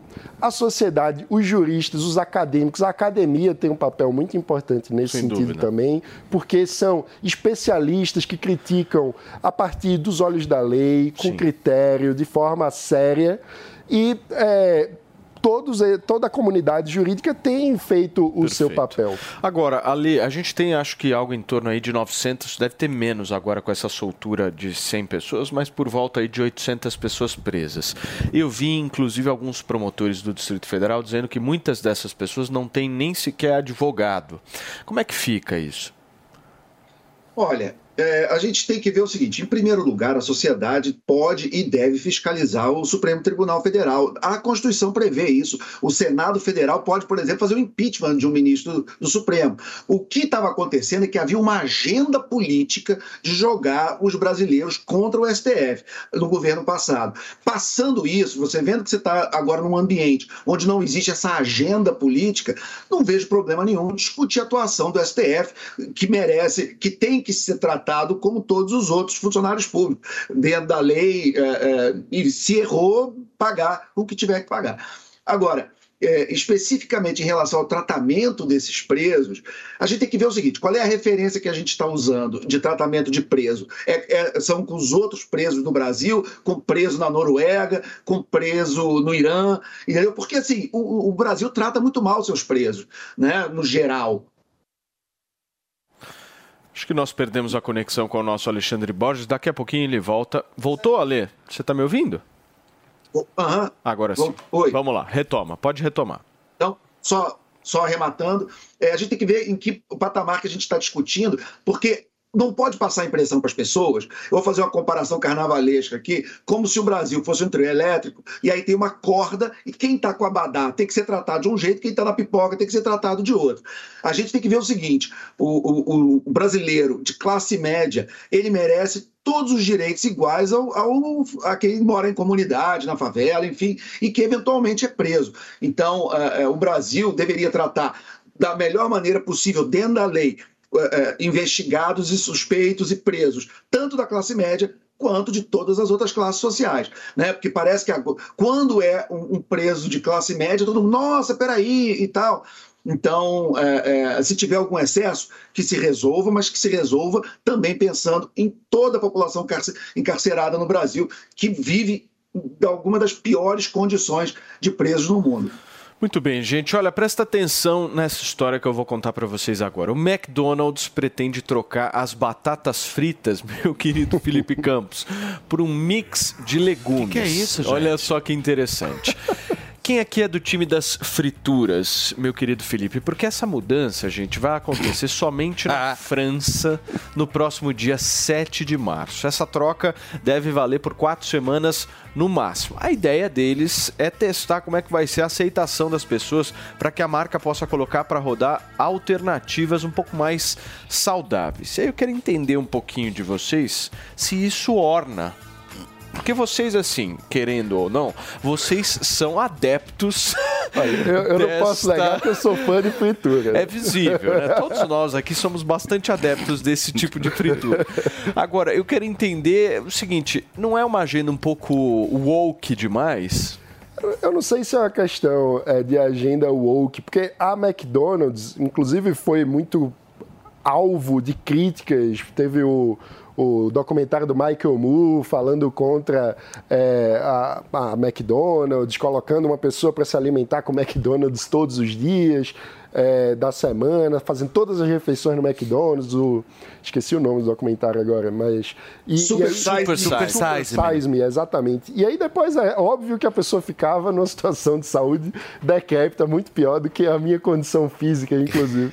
É, mas, e, e isso sempre Não, até foi porque usado... aquela batatinha é maravilhosa. É né? maravilhosa, né? É. Mas, obviamente, o McDonald's não é, é, um padrão de restaurante para você pautar sua dieta exclusivamente é, no McDonald's. Olha, alguma. Eu, eu, eu acho assim, esses grandes fast foods, pri- principalmente o McDonald's, enfim, quando eles falam trazer alguma coisa mais saudável, a gente sabe que isso é balela, né? Porque também é uma comida extremamente industrializada. Então, quer dizer, ela é, ela é ultra processada. Mas vou te né? falar, vai ser um desastre. E aí, o... Ó, Porque o é McDonald's ultra. não sabe fazer legume, meu. Ela é ultra, um horror ela é ultra, só picles. É ultra processado, entendeu? Então, a partir do momento que é ultra processado, e isso vem de uma indústria, já justamente para você fritar e para chegar tipo fresquinho na embalagem pro, pro consumidor final, imagina a quantidade de, de, de, de, eh, teor químico que não tem nisso.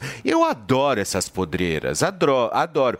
Eu evito, óbvio, o máximo de comer isso, mas eu gosto muito. Se eu pudesse, eu almoçava e jantava todo dia fast food, entendeu? Mas não tem como.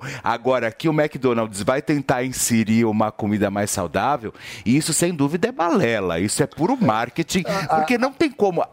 Sabe o que é comida saudável? Salada, cara. Salada, é. É salada, é, é- é- é- é tudo que não tem fritura, que não tem sal, tudo um que não tem lactose, tudo que não tem glúten e não tem gosto. Pelo que eu Isso é, entendi- é, sem dúvida alguma, é saudável. O que eu entendi, a Mari pode até me corrigir se eu estiver errado, mas o que eu compreendi é que a batata frita vai ser substituída pelo legume. Então, se eu Eles estão lá- loucos, eles estão loucos. Eles querem fechar as lojas, Não, mas essa é calma, a grande eu quero verdade. entender do ponto de vista Ah, útil que isso. Tá todo se eu mundo chegar louco, lá e falar meu. o seguinte, ó, Batata aí é o que que é? Calma. Batata é o que que é? Carne. Não, mas calma, você não tá Tá entendendo. todo mundo louco. Ba- ba- Batata é legume. Batata... Calma, Felipe Campos, você tá muito nervoso. Eu quero entender o seguinte, se eu chegar lá da batata. e pedir um hambúrguer com legumes, eu tô comendo um hambúrguer, certo? Tudo bem, a batata pode ser algo a mais, pode- mas o hambúrguer tá lá. Eu vou estar, de alguma forma, destruindo a minha alimentação, certo? Se eu for partir desse princípio. Ou não. É isso que eu Sim, não mas é, é- não, eu, só, eu só não entendi assim. Estamos trocando a batata por legume. E, e e a batata é o quê? É, é- é- é vaca, não? A batata é boi? né? A batata é legume. Tipo, que, que idiotice, assim. Eles vão trocar. É não vamos é fritar. frito, né? Vamos fritar agora a beterraba. Não, é que vai ser Vamos grelhado, querido. Vai, vai ser o quê? é Grelhado? ruim. não, eu acho, eu acho assim. Você tá muito preconceituoso Não, eu gosto. legumes, não meu. é isso, meu. Tipo, vou te tirar a gordura da minha vida, cara. Essa é a grande verdade. Agora, isso é na França, né? coisa de francês. assim. Coisa O- de francês. Não é, aí, os meu. franceses Daqui a pouco eles estão fritando escargot, entendeu? Para servir no McDonald's uma porção de escargot. Sabe o que, que é? É coisa de gente que eu acho que não tem o que fazer, na minha avaliação. O que, que você acha, Alexandre Borges? Olha só, é, você tem. A grande questão é essa que você colocou antes. É, é- é mais um produto que é oferecido ao consumidor e até aí tudo bem, ou é uma substituição? Se eles vão parar de vender a batata. Aí você está forçando o consumidor a não ter opção.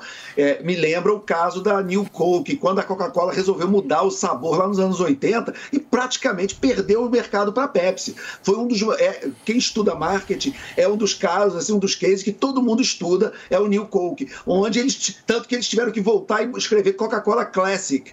Ó, voltamos ao clássico. Por quê? Porque foi, é, aquilo que, é aquele sabor que as pessoas se apaixonaram e se acostumaram. Então, como foi muito bem dito aí pelo Felipe, por todos vocês, o McDonald's não é um lugar de comida saudável, é um lugar de comida barata. Era, né? Um lugar de comida barata, para o povão, para você vender em quantidade.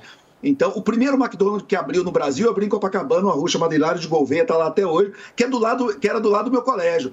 Então, eu nem conto para vocês o que, que era um menino de 10 anos. Sabe? Não, e você vê, a- aí você vê, né? é- é, a empresa ela é tão potente que a gente está aqui falando da marca, Não, é uma não é? E assim, e entra como se fosse realmente um editorial maravilhoso. e a gente está aqui discutindo se vale a pena ou não comer a batata do McDonald's e se depois o, o legume vai ser legal, entendeu? É, Turma, mas é maravilhoso. Eu Vai acho ser que tão adulterado o legume que vai ter o mesmo sabor da batata. Meu, vai ser É. um horroroso. É. Mas se você colocar talvez, beterraba com gosto de bacon, você imagina? É, horroroso. Olha como vai vir isso. Não, imagina aquele legume no molho, no molho caipira. Que coisa horrorosa que vai ficar. Mas enfim, eu não quero entrar nesse detalhe. Turma, olha só. O jogador couve, Lionel meu, Messi. lá pra vender, Felipe, cara. Não dá ideia, por favor, Fê. O jogador Lionel Messi foi eleito o melhor jogador do mundo pela sétima vez, gente. O correspondente da Jovem, da Jovem Pan aqui de esportes, Vitor Boni, traz os detalhes e tem todos os destaques do evento, o maior do mundo da FIFA. Vamos acompanhar. Noite Argentina em Paris. Nesta segunda-feira, a FIFA entregou o prêmio The Best, que elege os principais nomes do futebol internacional na última temporada. E o país sul-americano, campeão do mundo no último mês de dezembro, foi também o grande protagonista aqui. Lionel Messi, camisa 10, líder do time tricampeão do mundo, recebeu o prêmio de melhor jogador do planeta, superando os franceses Karim Benzema e Kylian Mbappé.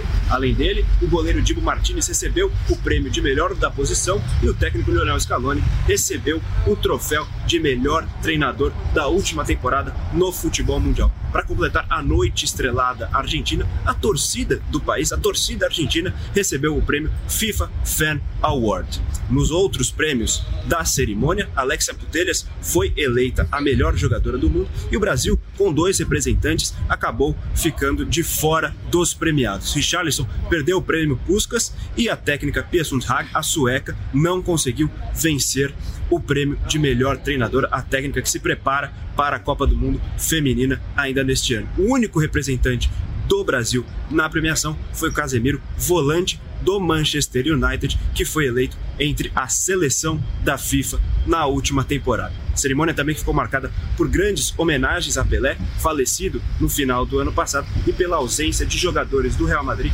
que não liberou Thibaut Courtois, o goleiro, o atacante Karim Benzema e o meia Luka Modric, que estavam entre os indicados por conta da- do favoritismo de Lionel Messi e também por conta da ausência de Vinícius Júnior, autor do gol do título da Champions League, na lista dos indicados para a seleção do ano da FIFA. Para essa e mais informações sobre o futebol internacional, fique ligado na programação da Jovem Pan.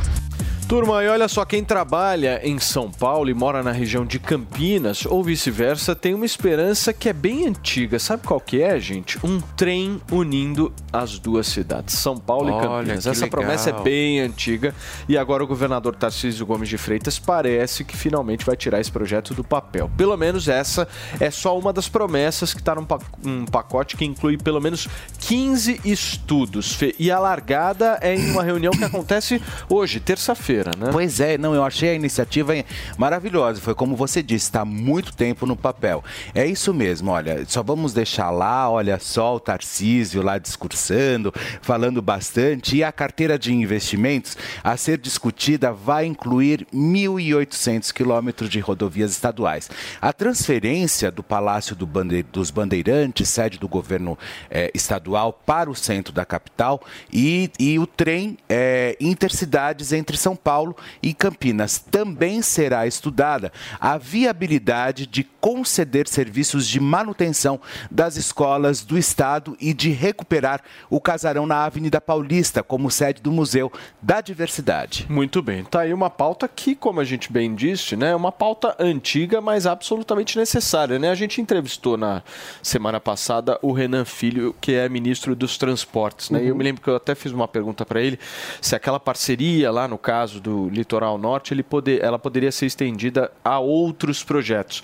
Sim. E sem governo federal isso não rola, né, Manuel? É, e pelo que a gente está vendo, o Tarcísio está pensando no modelo de concessão, né? Então ele quer atrair investimento privado para tocar esses projetos, o que é um, um aspecto fundamental. A gente sabe que esses investimentos são todos muito caros e que é, o Estado brasileiro atualmente está quebrado. A gente fala sobre a necessidade de equilibrar as contas públicas, de fazer o governo caber nos seus gastos e, ao mesmo tempo, a gente precisa melhorar a infraestrutura. Então, como que faz isso?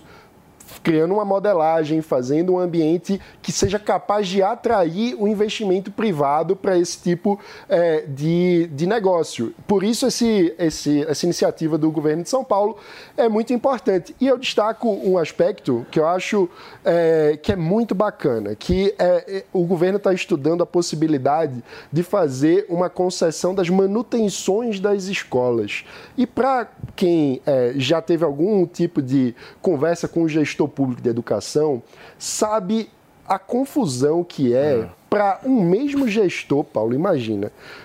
Tá- Ele está pensando na merenda que vai estar na hora para o aluno, ele está pensando no professor que está entrando na sala de aula no horário certo, na alocação dos professores na escola e até na pingueira que está tendo no teto, na manutenção do ar-condicionado, na limpeza da escola.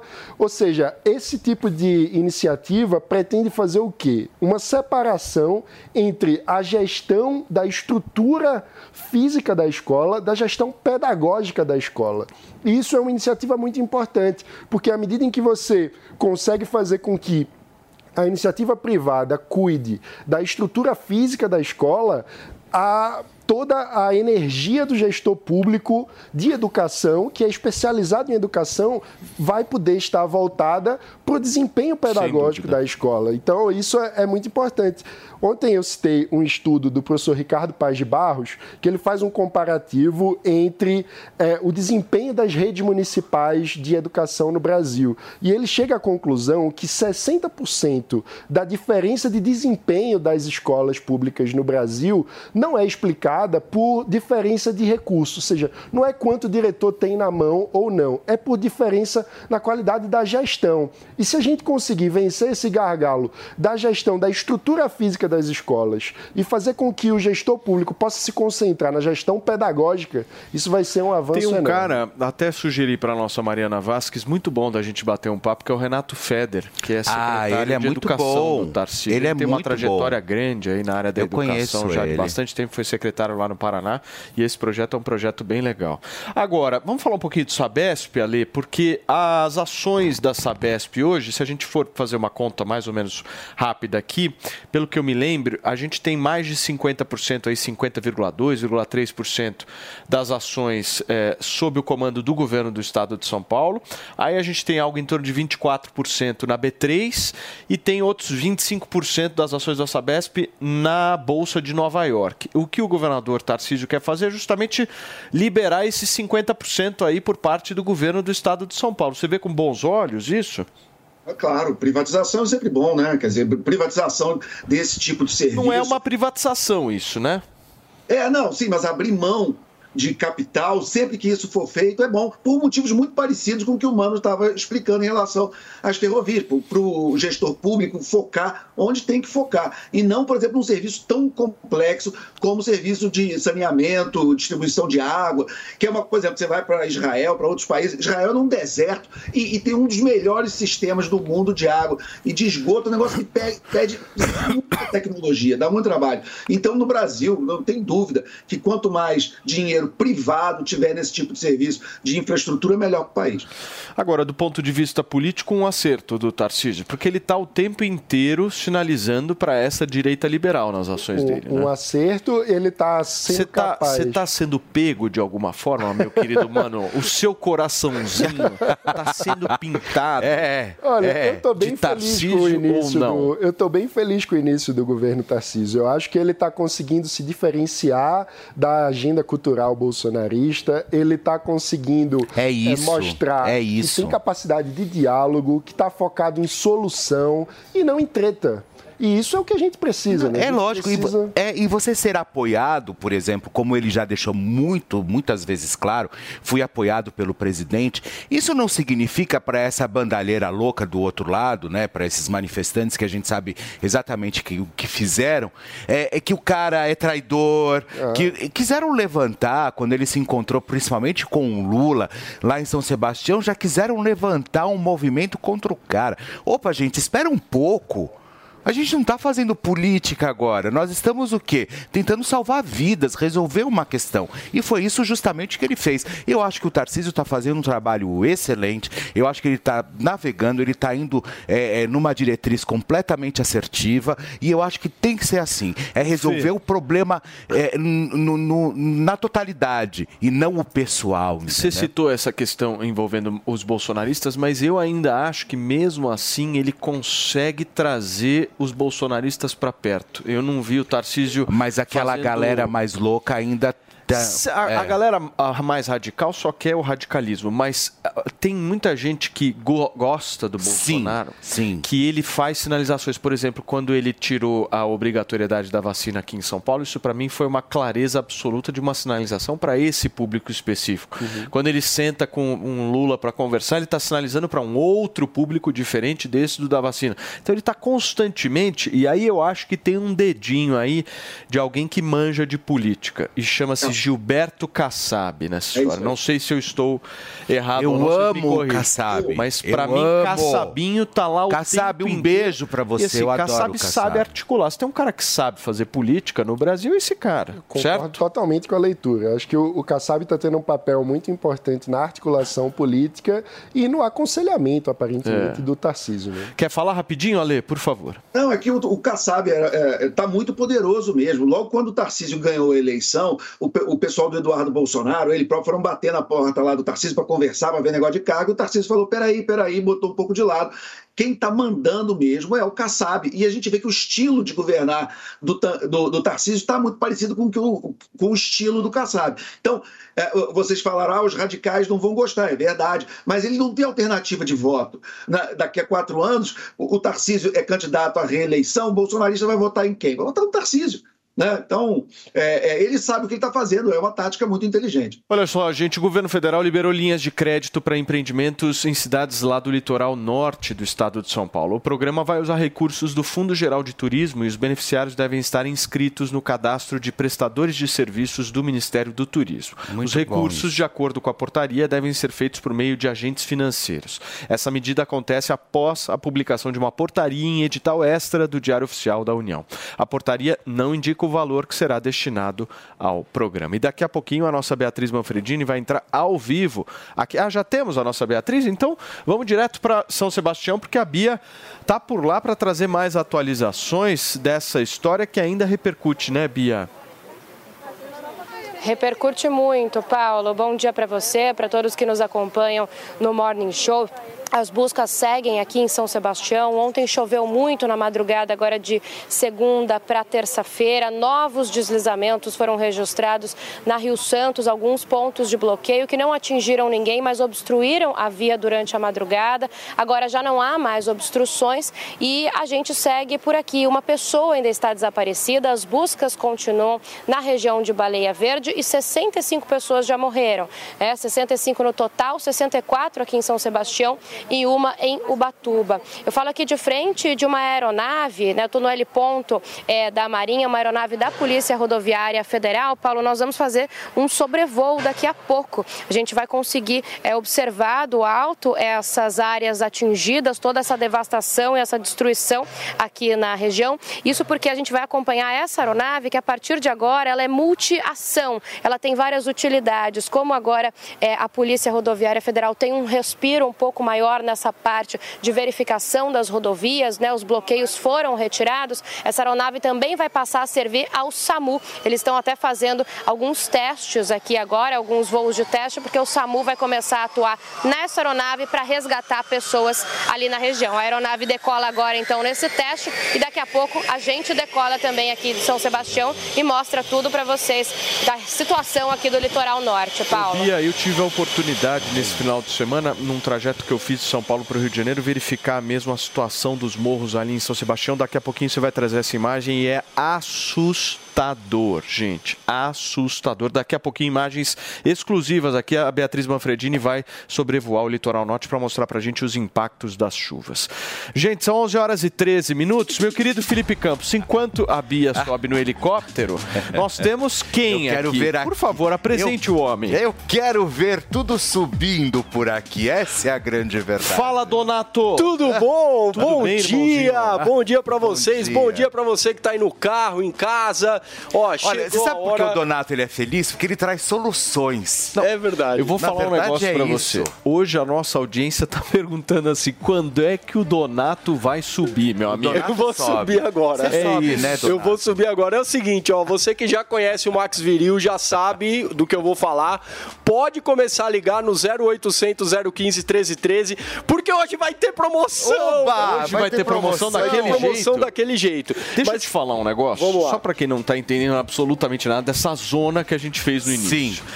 Se você pegar o telefone agora e ligar no 0800 015 1313, você que é homem, você que é mulher, e isso é muito legal desse produto, tem muita mulher ligando. E a gente está tratando esse tema, a gente brinca, mas é um Sim. tema que mexe lá dentro com a autoestima do cara. Eu sei Mas como é que que falar é disso com leveza, tem que falar com Não é leveza. fácil. Não é fácil. É verdade. Eu sou o único Agora- cara que fala aqui ao vivo que já falhou. E quando a gente falha, fica uma sensação ruim, porque a mulher começa a achar que o problema é com ela, o homem não sabe o que falar. E muitas vezes a falha é causada por problemas psicológicos. Todo mundo, ô dona, todo mundo já cometeu alguma falha, meu amigo. São seres humanos. Só os Seres machões humanos. que chegam lá. Mas o Max "Opa!" Viril, o Max Viril é um tratamento que está dando muito resultado. Eu tenho recebido alguns feedbacks no meu direct, principalmente de mulheres que em sua maioria são as minhas seguidoras, dizendo que compraram para seus maridos, sabia? Exatamente. E por que, que ele está fazendo resultado? Porque ele é feito com nanotecnologia, é muita pesquisa envolvida para trabalhar em três questões fundamentais. Primeiro, acabar com a ansiedade do homem. Então, tirar a ansiedade faz com que ele tenha menos medo e perder o medo de falhar já faz com que ele não falhe. Sei. Além disso, a, a tirada da ansiedade faz com que ele não tenha ejaculação precoce. né? Então, o, o Max Viril, ele é feito com nanotecnologia para fazer com que a região que o homem mais precisa receba um fluxo sanguíneo maior. É um tratamento natural, né, Fê? Sim, é importante a não gente é- falar isso. não Nós é estamos- medicação, Não é. estamos falando de medicação, estamos falando de um tratamento natural. E o que eu gosto quando você fala é o seguinte: tem que tomar a cada três dias. Exatamente. Esse é o segredo do negócio. Esse é o segredo. Quando você toma uma cápsula a cada três dias, o seu corpo vai voltando a produzir naturalmente a testosterona. Então o homem vai fazendo uma reposição ali vitamínica de, de minerais essenciais que ele precisa.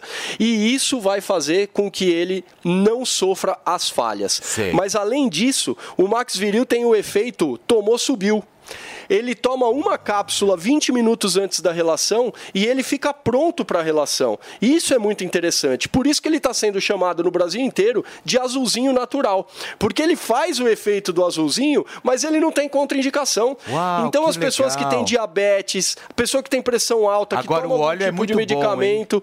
ah, esse óleo aqui é Não tem um fantástico. litro? Você pode me trazer um litro amanhã, não? Olha, eu até, até posso. São 11 h 16 da manhã, Felipe Campos. Então vamos lá, ó. Esse óleo aqui, ó, é fantástico, é o Max Viril Control, que você passa ali no momento da sua intimidade e ele acaba com a ejaculação precoce. Esse vai de brinde. Esse aqui é presente. Por isso que eu quero que as pessoas peguem o telefone agora. Eu vou levantar, hein? E a promoção? Donato, Metade do preço pra quem ligar agora. Levanta. Eu vou levantar. Levanta. Não quer metade? Metade não. 60% Aí, de tá um desconto, Brasil! metade. Ó, Donato, tem que ponto ligar é o agora, hein, meu? Eu gosto sempre de dar um tempo para as pessoas ligarem, porque Tá. O que, que acontece? As pessoas às vezes ligam numa determinada hora, aí pega o telefone, liga no 0800 015 1313 e fala: Ah, eu tô assistindo aqui de noite, o morning ou de tarde e tal. Acabou, amigo. Já era. São 10, Já era. 15 minutinhos que a gente dá sempre. Então eu vou certo? fazer o seguinte, Quanto eu vou deixar você escolher o tempo e eu vou Vamos fazer a seguinte, promoção aqui, ó. Até às 11h30, pode ser? Até às 11h30. Uns Nós 13 minutos eu vou dar. Fechado. Que aí dá tempo de de quem tá no carro 60%. poder chegar também. Aí depois de 11h30, essa promoção cai e vai, sei lá, ser um valor valor menor do que 60%. Exato. Então é o seguinte, 60% de desconto,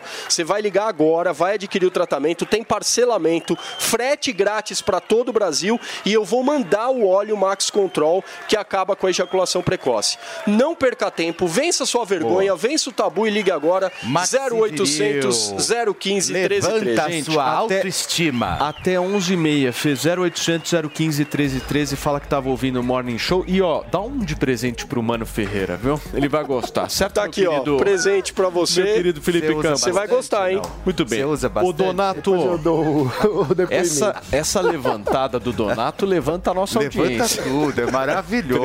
Impressionante. Tchau, Donato. Um abraço pra você. Turma, vamos falar sério agora. Nós temos a nossa Beatriz Manfredini, Mari, já posicionado ou ainda não? Daqui a pouquinho a Beatriz Manfredini vai sobrevoar o litoral norte e mostrar imagens exclusivas da situação das encostas lá em São Sebastião, que foram duramente atingidas eh, e, enfim, destruídas praticamente por causa das fortes chuvas que a gente viu na semana passada. Vamos falar um pouquinho de Robinho, Fê, porque Robinho. o Ministério Público Federal defende que o ex-jogador seja preso aqui no Brasil. Quem traz os detalhes dessa história é a Berenice Leite. O Ministério Público Federal entregou à Justiça um parecer indicando que não há nada que impeça a prisão de Robinho no Brasil. Inclusive, o subprocurador-geral da República, Carlos Frederico Santos, listou quatro endereços nos quais Robinho pode ser encontrado. Todos ficam na Baixada Santista, no litoral de São Paulo. Lembrando que o ex-jogador foi condenado a nove anos de prisão pelo estupro de uma jovem em Milão. O crime foi ainda em 2013. Na época, Robinho era um dos principais jogadores do Milan. Esse caso já transitou em julgado na Itália, ou seja, todos os recursos foram esgotados e a defesa de Robinho não conseguiu reverter a condenação. Mas os advogados ainda questionam a transferência da pena ao Brasil. E agora quem cuida desse caso é o Superior Tribunal de Justiça. A questão está com a ministra do STJ, Maria Tereza de Assis Moura, e o próximo passo, né, a próxima medida dela deve ser a defesa do ex-jogador. O governo italiano encaminhou um pedido de execução de pena em janeiro. Na semana passada, o ministro da Justiça, Flávio Dino, inclusive, confirmou que a tramitação do processo já foi iniciada. O pedido da Itália se dá pela impossibilidade de Robinho ser extraditado para cumprir a pena no país onde se deu o crime, já que a Constituição brasileira não permite a extradição de cidadãos brasileiros. Além disso, o parecer do MPF lista requisitos que permitem que Robinho cumpra a pena aqui no Brasil. Um deles é justamente o trânsito em julgado. Né, a justiça italiana já o condenou em todas as instâncias. Outro requisito é o fato da nacionalidade. Ele está no Brasil, né, o seu país ah, natural, e tem endereço fixo, ah, parentes que moram aqui no Brasil. E, por fim, o fato do crime ah, pelo qual ele foi condenado ser considerado uma infração penal em ambos os países. De Brasília, Berenice Leite. Tá aí a reportagem da nossa Berenice Leite e eu quero entender se vocês concordam com essa posição do Ministério Público. Tem que ser preso aqui mesmo? Acho Mano? que sim, a gente precisa respeitar as instituições da Itália, uma democracia plena, parceira do Brasil. Ele foi devidamente julgado, teve direito à defesa e foi punido em todas as instâncias. Então, eu acho que, até em respeito às mulheres brasileiras. Sim, não tem que é, passar a mão, sabe? Eu acho que chega nesse momento, mano, Exato. que a gente já tá, já vive realmente a casos e casos, por isso que eu acho que todas as, as, as denúncias de assédio, principalmente de assédio, estupro, elas devem ser devidamente e extremamente investigadas. Por quê? Porque a gente sabe que existem também vários casos aonde algumas mulheres se aproveitaram da situação e depois ó, a gente entendeu que não era absolutamente nada daquilo que tinham dito. Mas nesse caso do Robinho, que veio realmente numa investigação extrema, extremamente séria e contundente, sem dúvida alguma, eu acho que ele tem que cumprir mesmo, tem que parar com essa história. Pois é. E uma coisa que eu acho triste é, são ídolos do futebol, né? Tem o Robinho, tem É. o caso do Daniel Alves, que, pô, com a carreira toda feita, com a vida ganha e se envolvem no. Mas isso em- aí, em meu amigo, assim. eu vou te falar. Existe uma coisa na vida que a gente precisa entender que é caráter, né? É Mas você acha que isso está linkado ao caráter? Ah, eu acho que eu isso está linkado completamente a também algum distúrbio, cara. Você assim. acha? Sabe Eu acho, que sabe? Eu, tenho? Tenho- eu É, acho que. Esses jogadores, eles estão acostumados a terem um status de poder social, né? Eles jogam e tem Isso é toda... verdade. E aí, de repente, a carreira chega ao fim e parece que essa necessidade de se sentir Mas chega, ao, poderoso... mas, mas chega ao fim como? Porque eles ficaram, eles saem milionários Mas eu vou te falar. todas, Exato, mas né? o holofote de ser o jogador, o centro É da isso, atenção... tem, o- tem o poder, tem o dinheiro, Deixa né? eu falar, não pode generalizar, meu. Não, tem claro muito jogador não. cheio de grana, entendeu? Que preza pela família, que tá lá É. firme e forte no relacionamento, que valoriza. São, são figuras e figuras, como existe em qualquer outra profissão, Sim, certo? Vai lá no Sim. mercado financeiro, você vai achar, classe política, você vai achar, na comunicação, você vai achar. É gente que tem caráter e gente que não tem caráter. Eu, eu, pelo menos, acho isso. Acho que é um problema de caráter No essa fundo é isso. O que, que você um acha, Lê? também- Tem um ponto também que a gente precisa organizar nossa relação com a Itália em relação a presos. A gente teve dois casos famosos. Aqui era o Cesare Battisti, que a gente ficou segurando, não devolvia e tal. Ficou muito pelo governo Lula, foi culpado disso, de fazer essa bagunça. E você teve lá também o caso do Salvatore Cacciola, que ele eh, fugiu, ia ser preso aqui no Brasil, fugiu para a Itália.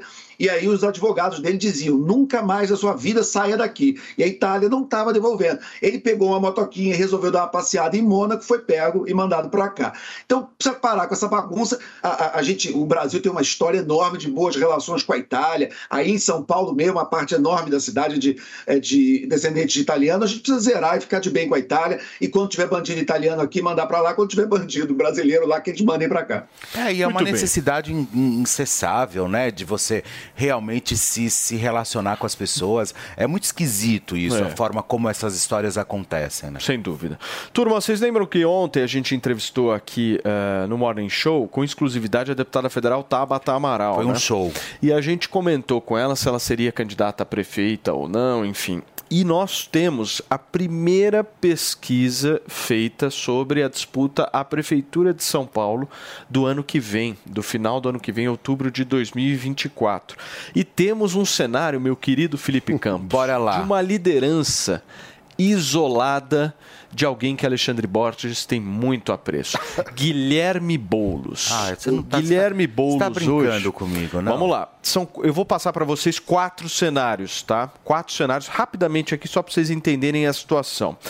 Primeiro cenário, com Datena, Rodrigo Garcia, Ricardo Nunes, Salles, Tabata, Kim Kataguiri. Nós temos Boulos com 26,3%. Disparado. Datena com 24,3%. O ex-governador de São Paulo, Rodrigo Garcia, aparece com 8,5%. Datena quanto? O Datena, 24%. O atual prefeito Ricardo Nunes aparece com 7,9%. Ricardo Salles com 4,8%. Tabata Amaral, que estava aqui ontem, 3,9%. Kim Kataguiri, do MBL, 3,3%. Também tá E bom, o hein? ex-deputado Vinícius Poit com 1,6%. Vamos para outro cenário que não tem Datena e nem Salles, mas tem Dudu Bolsonaro, meu querido Tem, Felipe tem? Campos. Então chega, Boulos aparece com 32%. Dudu Bolsonaro com 19%. Rodrigo Garcia, 9%. Ricardo Nunes, 8%.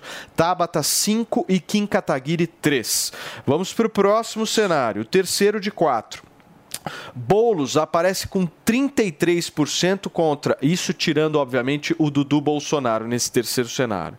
Boulos aparece com 33% contra 11% de Ricardo Nunes, 10% de Rodrigo Garcia, 7% de Salles, 5% de Tabata e 4% de Kim Kataguiri.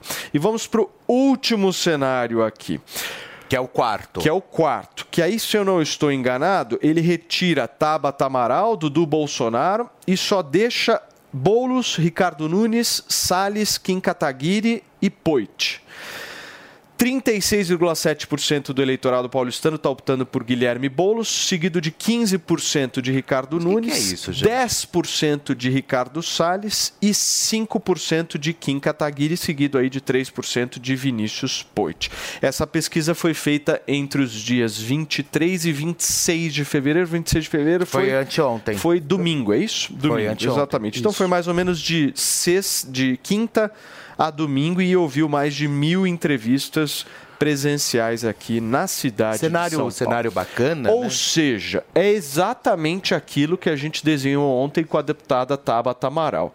Hoje, o favorito para ganhar a Prefeitura de São Paulo chama-se Guilherme Boulos, meu querido Alexandre Borges. Aí que você vê o valor de você ter um candidato como o Tarcísio, que você teve na eleição para governador, uma centro-direita não está muito bem representada, é, né, é, como não tem uma liderança da força do Tarcísio para disputar a prefeitura no que vem até agora. Falta quase dois anos para a eleição, muita coisa pode acontecer. Mas é nessas horas que vale a gente ver qual é o valor de você ter um político como o Tarcísio, que ao mesmo tempo que representa uma centro-direita, é um cara racional, que sabe trabalhar, que tem nome, que consegue vencer a eleição, né? Porque se tiver o, Boulos como, como prefeito, é um desastre. Claro, se São Paulo escolheu o Boulos, escolheu é a democracia. Mas cadê o representante? Cadê alguém forte para liderar, para ser o Tarcísio o prefeito? Onde está? Mas, ô Ale, ao que tudo indica, pelo que eu entendi, nós entrevistamos também há, se não me engano, duas ou três semanas, o próprio prefeito de São Paulo, Ricardo Sim, o Nunes. Ricardo Nunes. Ele, ele disse aqui, nesse sofá, que ele seria apoiado pelo Tarcísio. Então, acho que muito provavelmente o candidato do Tarcísio seja o próprio prefeito. Não, é bem possível, mas ele não é uma pessoa que aparentemente tem brilho próprio. Ele é o atual prefeito já há bastante tempo, a gente entrevistou, mas não, não é uma pessoa tão conhecida. Claro, durante a campanha ele pode é, é, crescer, mas ainda não é um, um nome que, que pelo, pelos cenários que você leu, que não passa nem de 8%, não é isso? É, o, não, o, na- no caso, o prefeito de São Paulo, Ricardo Nunes, ele tem um desempenho melhor quando ele ah, não tem nem muito menos o deputado Eduardo Bolsonaro, nem o Datena como Datena. oponente. Mas o Datena É, toda vez aparece do- e nunca sai. E Essa é a também grande verdade. nem Rodrigo Garcia. Então, se você tira Eduardo Bolsonaro, Rodrigo Garcia e Datena da disputa, seja, sejam quais forem os cenários, o prefeito de São Paulo tem o melhor desempenho, que é o de 15%, quando ele disputa com Salles e Kim Kataguiri e, obviamente, o deputado Guilherme Você acha Boulos. que o Datena seria um bom prefeito? Deixa eu só dar um break aqui para a rádio. Nós estamos ao vivo nesta terça-feira discutindo essa primeira pesquisa para a Prefeitura de São Paulo de 2024. O negócio já começou, turma, É são isso. 11h30. A gente cuida de você, você cuida da gente. E o cuidado de todos faz a diferença. O Toro Sushi entrega na sua casa o melhor da culinária japonesa. Cortes precisos de sashimi e deliciosos sushis. Toro Sushi, reconhecido pelo Guia Michelin, pedidos pelo app Toro Sushi e aplicativos de delivery. Do meio-dia até as 23 horas. Toro Sushi, em Moema e Jardins. Os shoppings da Multiplan em São Paulo estão recebendo doações para as famílias afetadas pelas chuvas no litoral do estado. Podem ser doados alimentos não perecíveis, água, itens de higiene e limpeza, colchões, roupas e calçados. Os shoppings participantes são Morumbi Shopping, Anália Franco, Vila Olímpia, Park Shopping São Caetano, Jundiaí, Santa Úrsula e Ribeirão Shopping. Esta é uma iniciativa Multiplique o Bem, o hub de ações sociais da Multiplan. Participe! Um debate de assuntos diferentes, atuais e polêmicos. Aqui nós mostramos os dois lados da notícia, respeitando a diversidade de opiniões. Você é a favor ou contra? Concorda ou discorda? No Prós e Contras, nós abordamos todos os lados do mesmo fato para você formar a sua opinião. De segunda a sexta, às três e meia da tarde, na Jovem Pan News. Você já ouviu alguém chamar uma empresa de unicórnio? Unicórnios são empresas avaliadas em mais de um bilhão de dólares. Já imaginou investir numa empresa com esse potencial? Então junte-se à Jovem Pan na caçada do próximo unicórnio. Chegou Unicorn Hunters, o reality show que é sucesso nos Estados Unidos e na América Latina, agora no Brasil e aqui na Jovem Pan News. Unicorn Hunters. Assista, faça sua avaliação e acesse unicorn.com para investir no próximo unicórnio.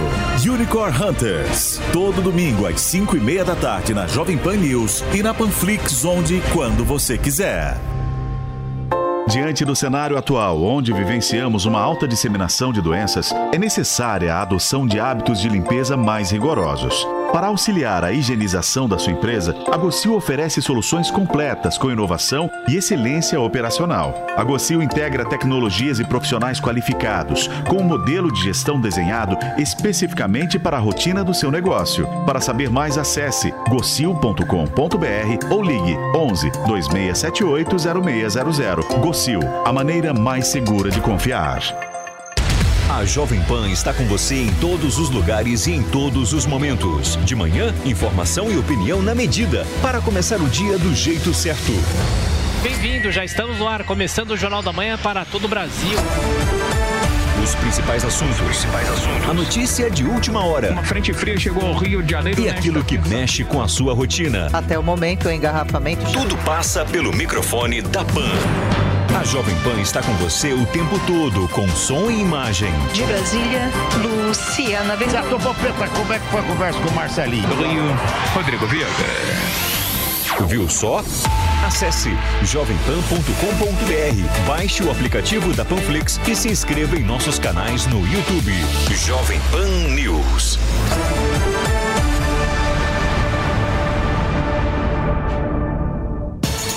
Aí, tá embarcando no mundo de apostas esportivas e não sabe por onde começar? Então conheça o vaidebob.com. Simples, fácil e intuitivo, o site te oferece as melhores odds do mercado e tem mais. Nas redes sociais, arroba vai de Bob, você tem postagens diárias sobre as principais disputas e dicas para fazer aquela fezinha. Muita gente acha que apostar é um bicho de sete cabeças, mas agora que você tem o Vai de Bob, fica relax. Então já sabe, na dúvida, vai de Bob.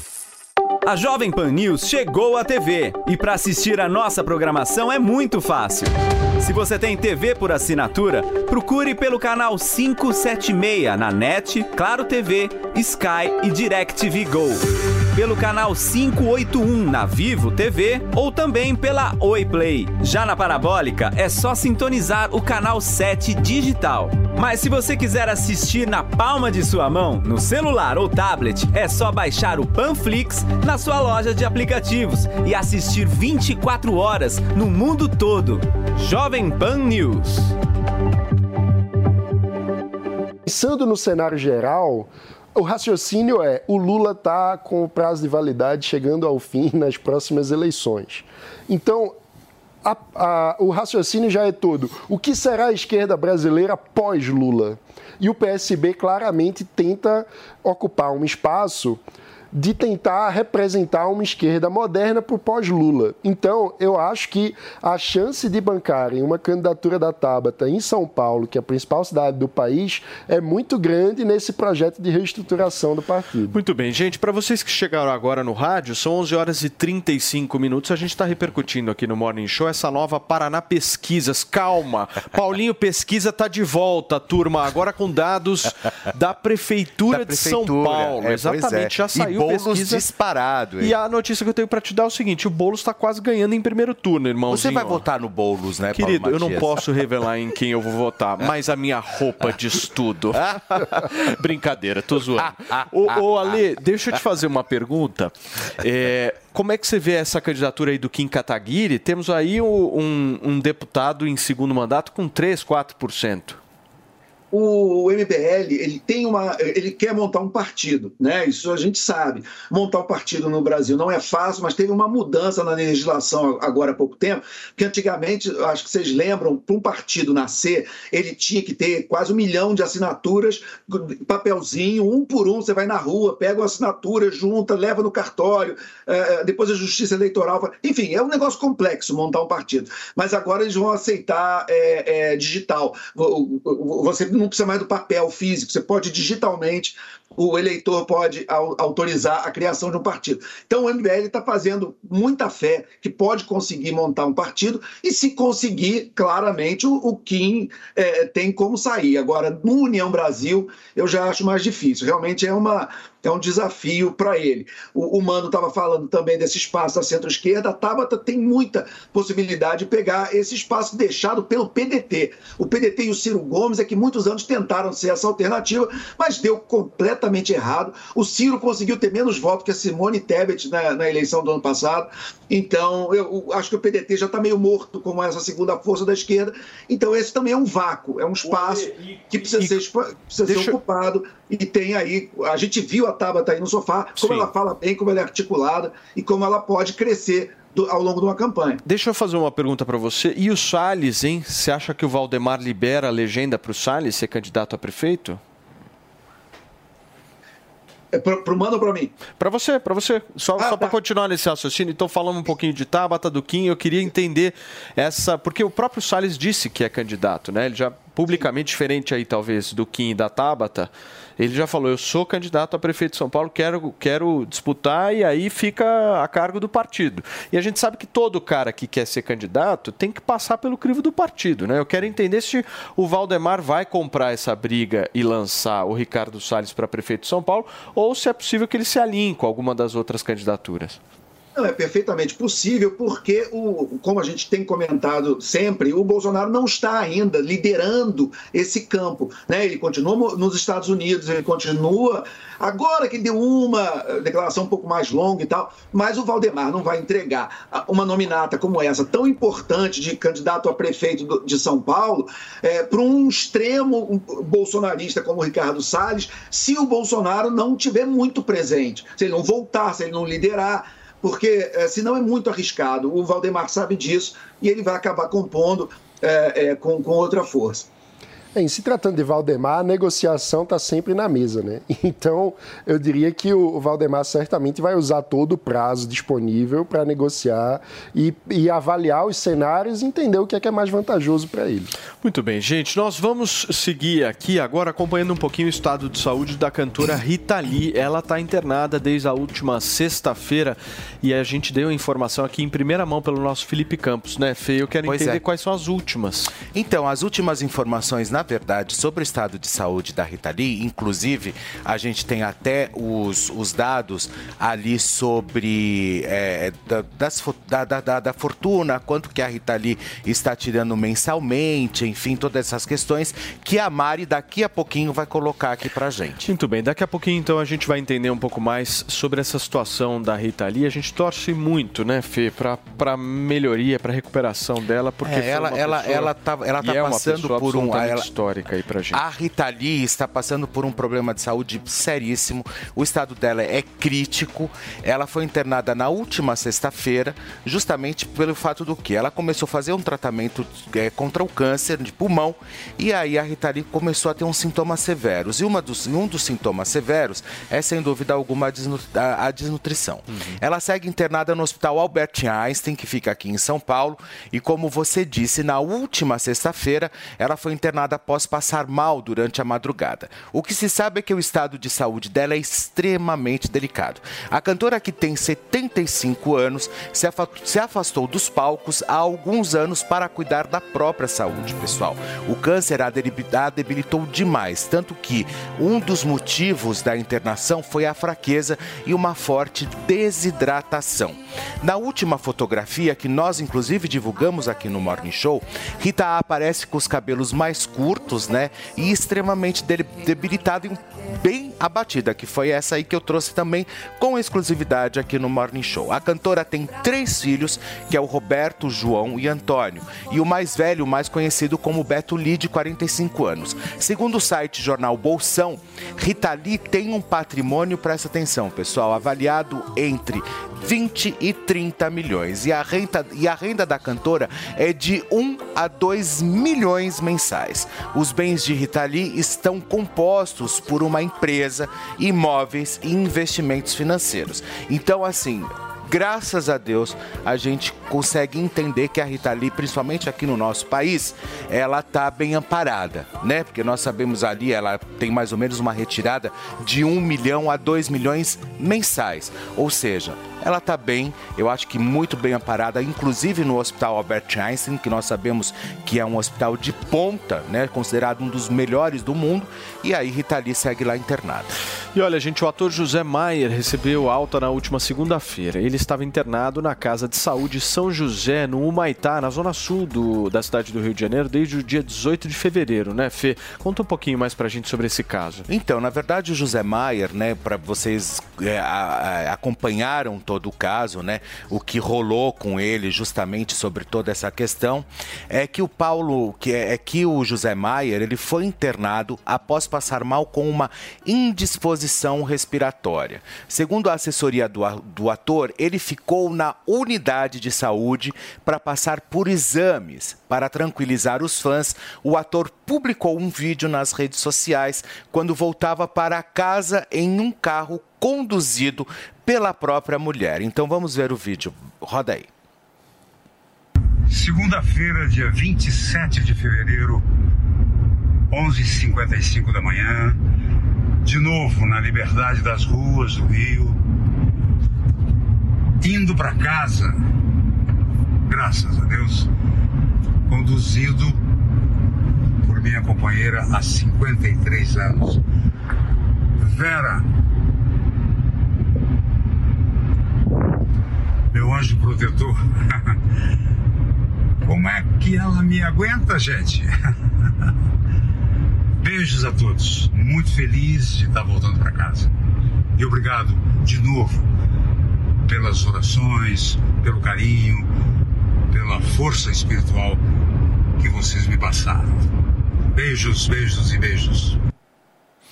É, vale Legal, lembrar hein? que ele foi internado com um forte sangramento no pulmão que é sintoma também de uma forte síndrome ali que ele desenvolveu, uma síndrome, uma síndrome emocional após ele ter se envolvido aí nessa polêmica toda pelo assédio sexual. Muito bem, gente. E a Elise Matsunaga, condenada a 16 anos por ter matado e esquartejado o marido, é acusada de ter falsificado a sua própria documentação. Quem vai trazer os detalhes para a gente é o nosso repórter David de Tarso. Elise Matsunaga, acusada e condenada por matar e esquartejar o próprio marido, voltou a ser detida novamente, dessa vez nesta segunda-feira na cidade de Franca, no interior de São Paulo cidade onde vive atualmente. Segundo as investigações, Elise teria falsificado um documento para conseguir um emprego na cidade de Sorocaba, também no interior de São Paulo, onde realizava a vistoria de obras em condomínios de luxo. Ela foi apontada pela própria ex-patroa nesse serviço em que arrumou na cidade de Sorocaba. Ainda conforme as investigações, também foram localizados vídeos e fotos de Elise fazendo consumo de bebida alcoólica numa praia durante a tarde, que contraria o regime aberto. Agora, todos esses documentos foram encaminhados para o promotor que cuida do caso. Nós conversamos com o advogado de defesa de Elise, o Luciano Santoro, e ele disse que ela nega o fato e nem teria qualquer motivo para tanto, já que seu processo não transitou em julgado e ela poderia ter a certidão de antecedentes sem apontamentos. Mas a informação que a gente tem é que Elise também tentou ser motorista de aplicativo na cidade de Sorocaba, nas plataformas Uber e 99, mas teria esses pedidos negados justamente por não ter antecedentes criminais negativos, que é um critério básico para conseguir ser motorista de aplicativo nessas plataformas. Desde Tarso para a Jovem Pan.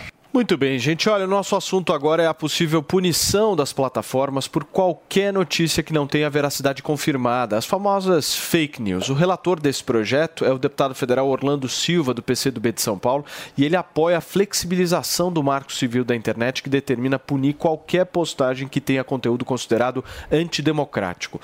O projeto está alinhado com a proposta do governo Lula para a regulamentação desse setor, mas tem algumas questões que não batem, né, Fer? Pois é, olha só, o deputado defende que o texto em discussão com o executivo inclui, in, é, inclua a blindagem parlamentar nas redes e um órgão regulador. Que coisa, né? E olha só, pontos que enfrentam resistência por parte do governo e de, de representantes da sociedade civil. Muito bem. O que, que vocês pensam sobre esse projeto, meu querido Alexandre Borges? Olha, é, é, quanto a essa coisa da regulação, é, existe a figura da utilidade pública, né? Então você tem alguns setores como água, saneamento, é, transporte, vários desses setores são classificados como utilidade pública. Então, mesmo que a iniciativa privada esteja nesse mercado, o governo dá uma regulada maior. Na minha visão e de uma parte do, da, de quem está nesse debate, é, a internet já é utilidade pública. É muito difícil viver sem ela, de qualquer classe social e tal, enfim. Então, acho que ela merece um pouco mais de cuidado e pode sim ter um órgão olhando. Mas o, o grande nó dessa história é o seguinte: a mídia que faz é, é, fala com milhões de pessoas, ela tem sua regulação, né? No outro extremo, as empresas de telefonia, que é a comunicação de uma pessoa para outra, então eu passo a mão no telefone, ligo para você, é, também a regulação está muito clara. O problema é que a rede social está no meio do caminho, ela faz as duas coisas. Você pode, eu posso mandar uma mensagem só para você, como se eu estivesse ligando do celular, ou eu posso mandar uma mensagem para milhões de pessoas, fazer comunicação de massa, como se eu fosse mídia. Eu acho que algum dia essa diferença vai acabar entrando em algum tipo de regulação. Ou seja, essas plataformas não têm nada a ver com comunicação interpessoal. Se eu mandar uma mensagem para você, você mandar para o Mano, Mano mandar para o Felipe, enfim, é uma coisa. Outra coisa é essas mensagens que vão aos milhões, que aí vira comunicação de massa. Aí não tem o menor motivo para não ter o mesmo tipo de critério que tem qualquer outro veículo de massa. É, mas nesse, nesse, nesse ponto de vista, assim, a gente sempre viu um debate muito focado na punição do usuário, né?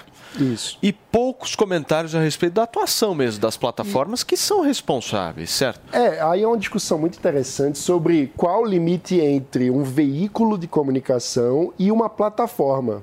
Por quê? Porque um veículo de comunicação, em tese, ele possui uma linha editorial e, é, portanto, ele contrata os seus jornalistas e tem responsabilidade sobre o que coloca no ar.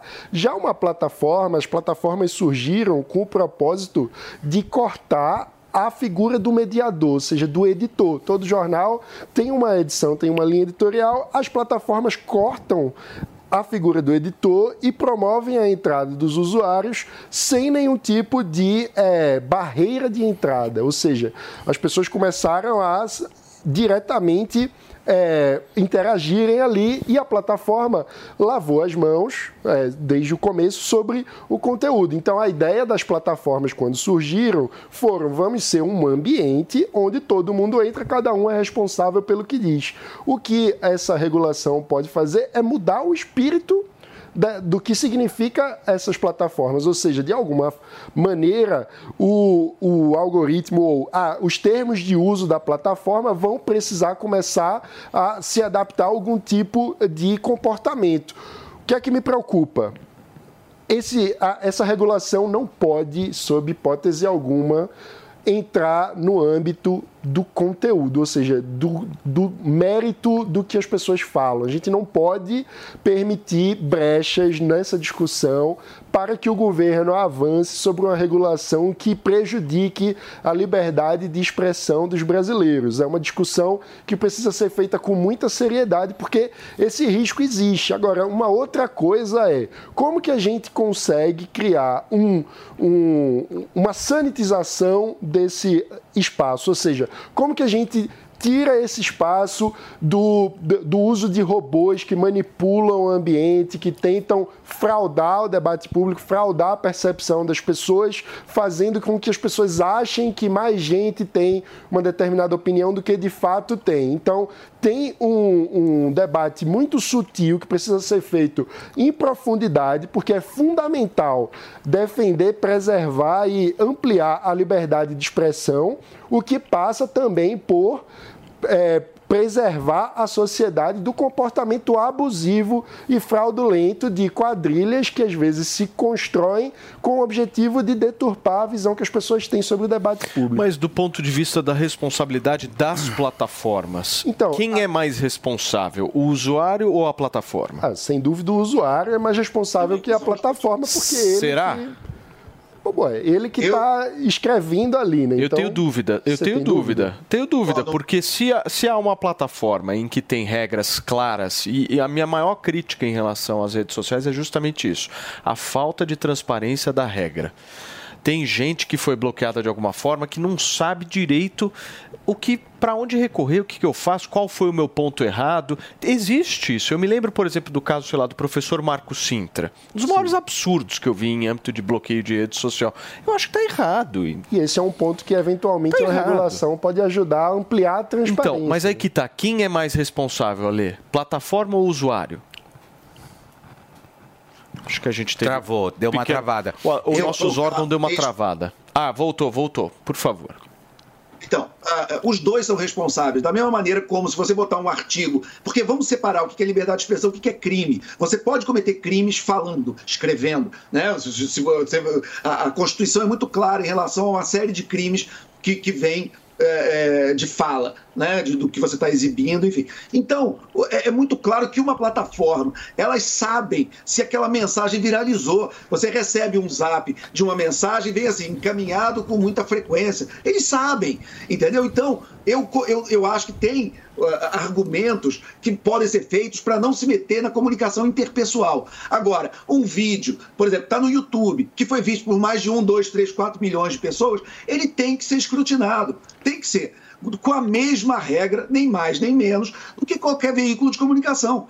Então, nesse, por isso que eu falei que é utilidade pública. Porque, por exemplo, uma empresa de luz, de energia, é utilidade pública. Então, o, o Paulo vai, ou qualquer um de vocês, dá uma opinião política aqui no programa, aí vai a companhia de luz e desliga a luz da sua casa porque o presidente da companhia não gosta da sua opinião política. Não pode. É utilidade pública. É, é, tem regra clara. Da mesma maneira, e aí é o exemplo que você falou, é, você não pode cortar alguém da vida, você não pode fazer a morte social de alguém, tirar das plataformas sem um critério aberto e sem poder recorrer. Então, isso também a regulação pode dar. Pode dar um caminho legal para a pessoa tentar recuperar o seu perfil quando eventualmente for cortado de uma maneira arbitrária, abusiva, mesmo sendo uma empresa privada. Muito bem. Gente, olha, a esposa do apresentador Silvio Santos, a nossa querida Iris Abravanel, visitou o SBT durante uma gravação da filha Patrícia. E os detalhes dessa visita a gente confere agora com o nosso Fê. Olha só, Paulinho, acontece o seguinte, olha, durante a visita, Iris Abravanel conversou com as pessoas que estavam no palco e falou sobre Silvio Santos. Olha, e a gente tem um trecho aí do vídeo que foi postado inclusive na própria rede social da Patrícia. Um beijo inclusive para dona Iris, um beijo para Patrícia, que vivem ligadas aqui no Morning Show. Agora, vamos rodar.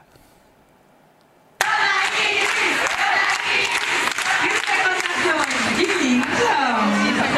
Oh, meu Deus, coisa bonita! Vamos declarar minha gratidão a vocês todas, né? Carinho que vocês têm com a Patrícia, vocês virem até aqui para prestigiar a gente, o SBT e todo mundo. Eu sou- só mu- muita gratidão, viu? E olha, eu posso falar com certeza que o meu marido ama vocês. Tá aí a nossa queridíssima Iris Abravanel visitando o SBT. O, isso não é muito comum, né, Fê? Por isso toda essa. Não, porque ela, na verdade, a gente sabe que a Iris ela é uma extremamente reservada, tão quanto o próprio Silvio Santos, né? O Silvio Santos aparece mais porque é o apresentador do programa. Mas a Iris, ela fica completamente no bastidor. E ontem ela. Tudo isso me chama muito atenção, porque ontem ela foi né, é, falar, ah, porque o Silvio ama muito vocês. Aí teve o programa dele no domingo. E ontem eu dei a nota aqui que ele estava em, em Orlando e que ele ia voltar no final de março. Ele tá sem a mulher lá? Essa é a pergunta que eu quero fazer, entendeu? Assim, tipo, como ele tá sem a Iris lá? Essa é a história toda. Então, assim, é, a partir do momento, óbvio, eu acho incrível. A Iris, ela também é dona do SBT, passa, enfim. Mas a gente quer saber do Silvio Santos. Essa é a grande verdade. A gente gosta do Silvio. Ele, abrilhe, ele, ele, ele abrilhanta ali os nossos domingos. Quem é que não cresceu com o Silvio Santos? Então, sem dúvida alguma, a gente precisa saber o que está de fato acontecendo com ele, né? Muito bem, gente. Deixa eu me despedir de quem nos acompanhou pelo rádio. Muito obrigado pela sua audiência. Amanhã, quarta-feira, a gente está de volta às 10 horas aqui na Jovem Pan. Muito bem, vamos seguir aqui nesses minutos finais, turma, falando um pouquinho de quais imagens, Mari? Daqui a pouquinho. Ah, a Bia, a Bia tá sobrevoando mesmo. A Bia, ó, a Bia Manfredini tá de- desde segunda-feira passada lá em São Sebastião. Atolada na lama. Atolada na lama. São oito ou nove dias que a equipe da Jovem Pan tá lá. Todo santo dia tá ela lá. O Lian, ó, são imagens ao vivo da Beatriz Manfredini, que tá dentro de um helicóptero agora para buscar essas imagens e mostrar pra gente os verdadeiros estragos. Vejam só como estão os morros lá em São Sebastião. O estrago que a gente vê nessas imagens eh, de algumas encostas.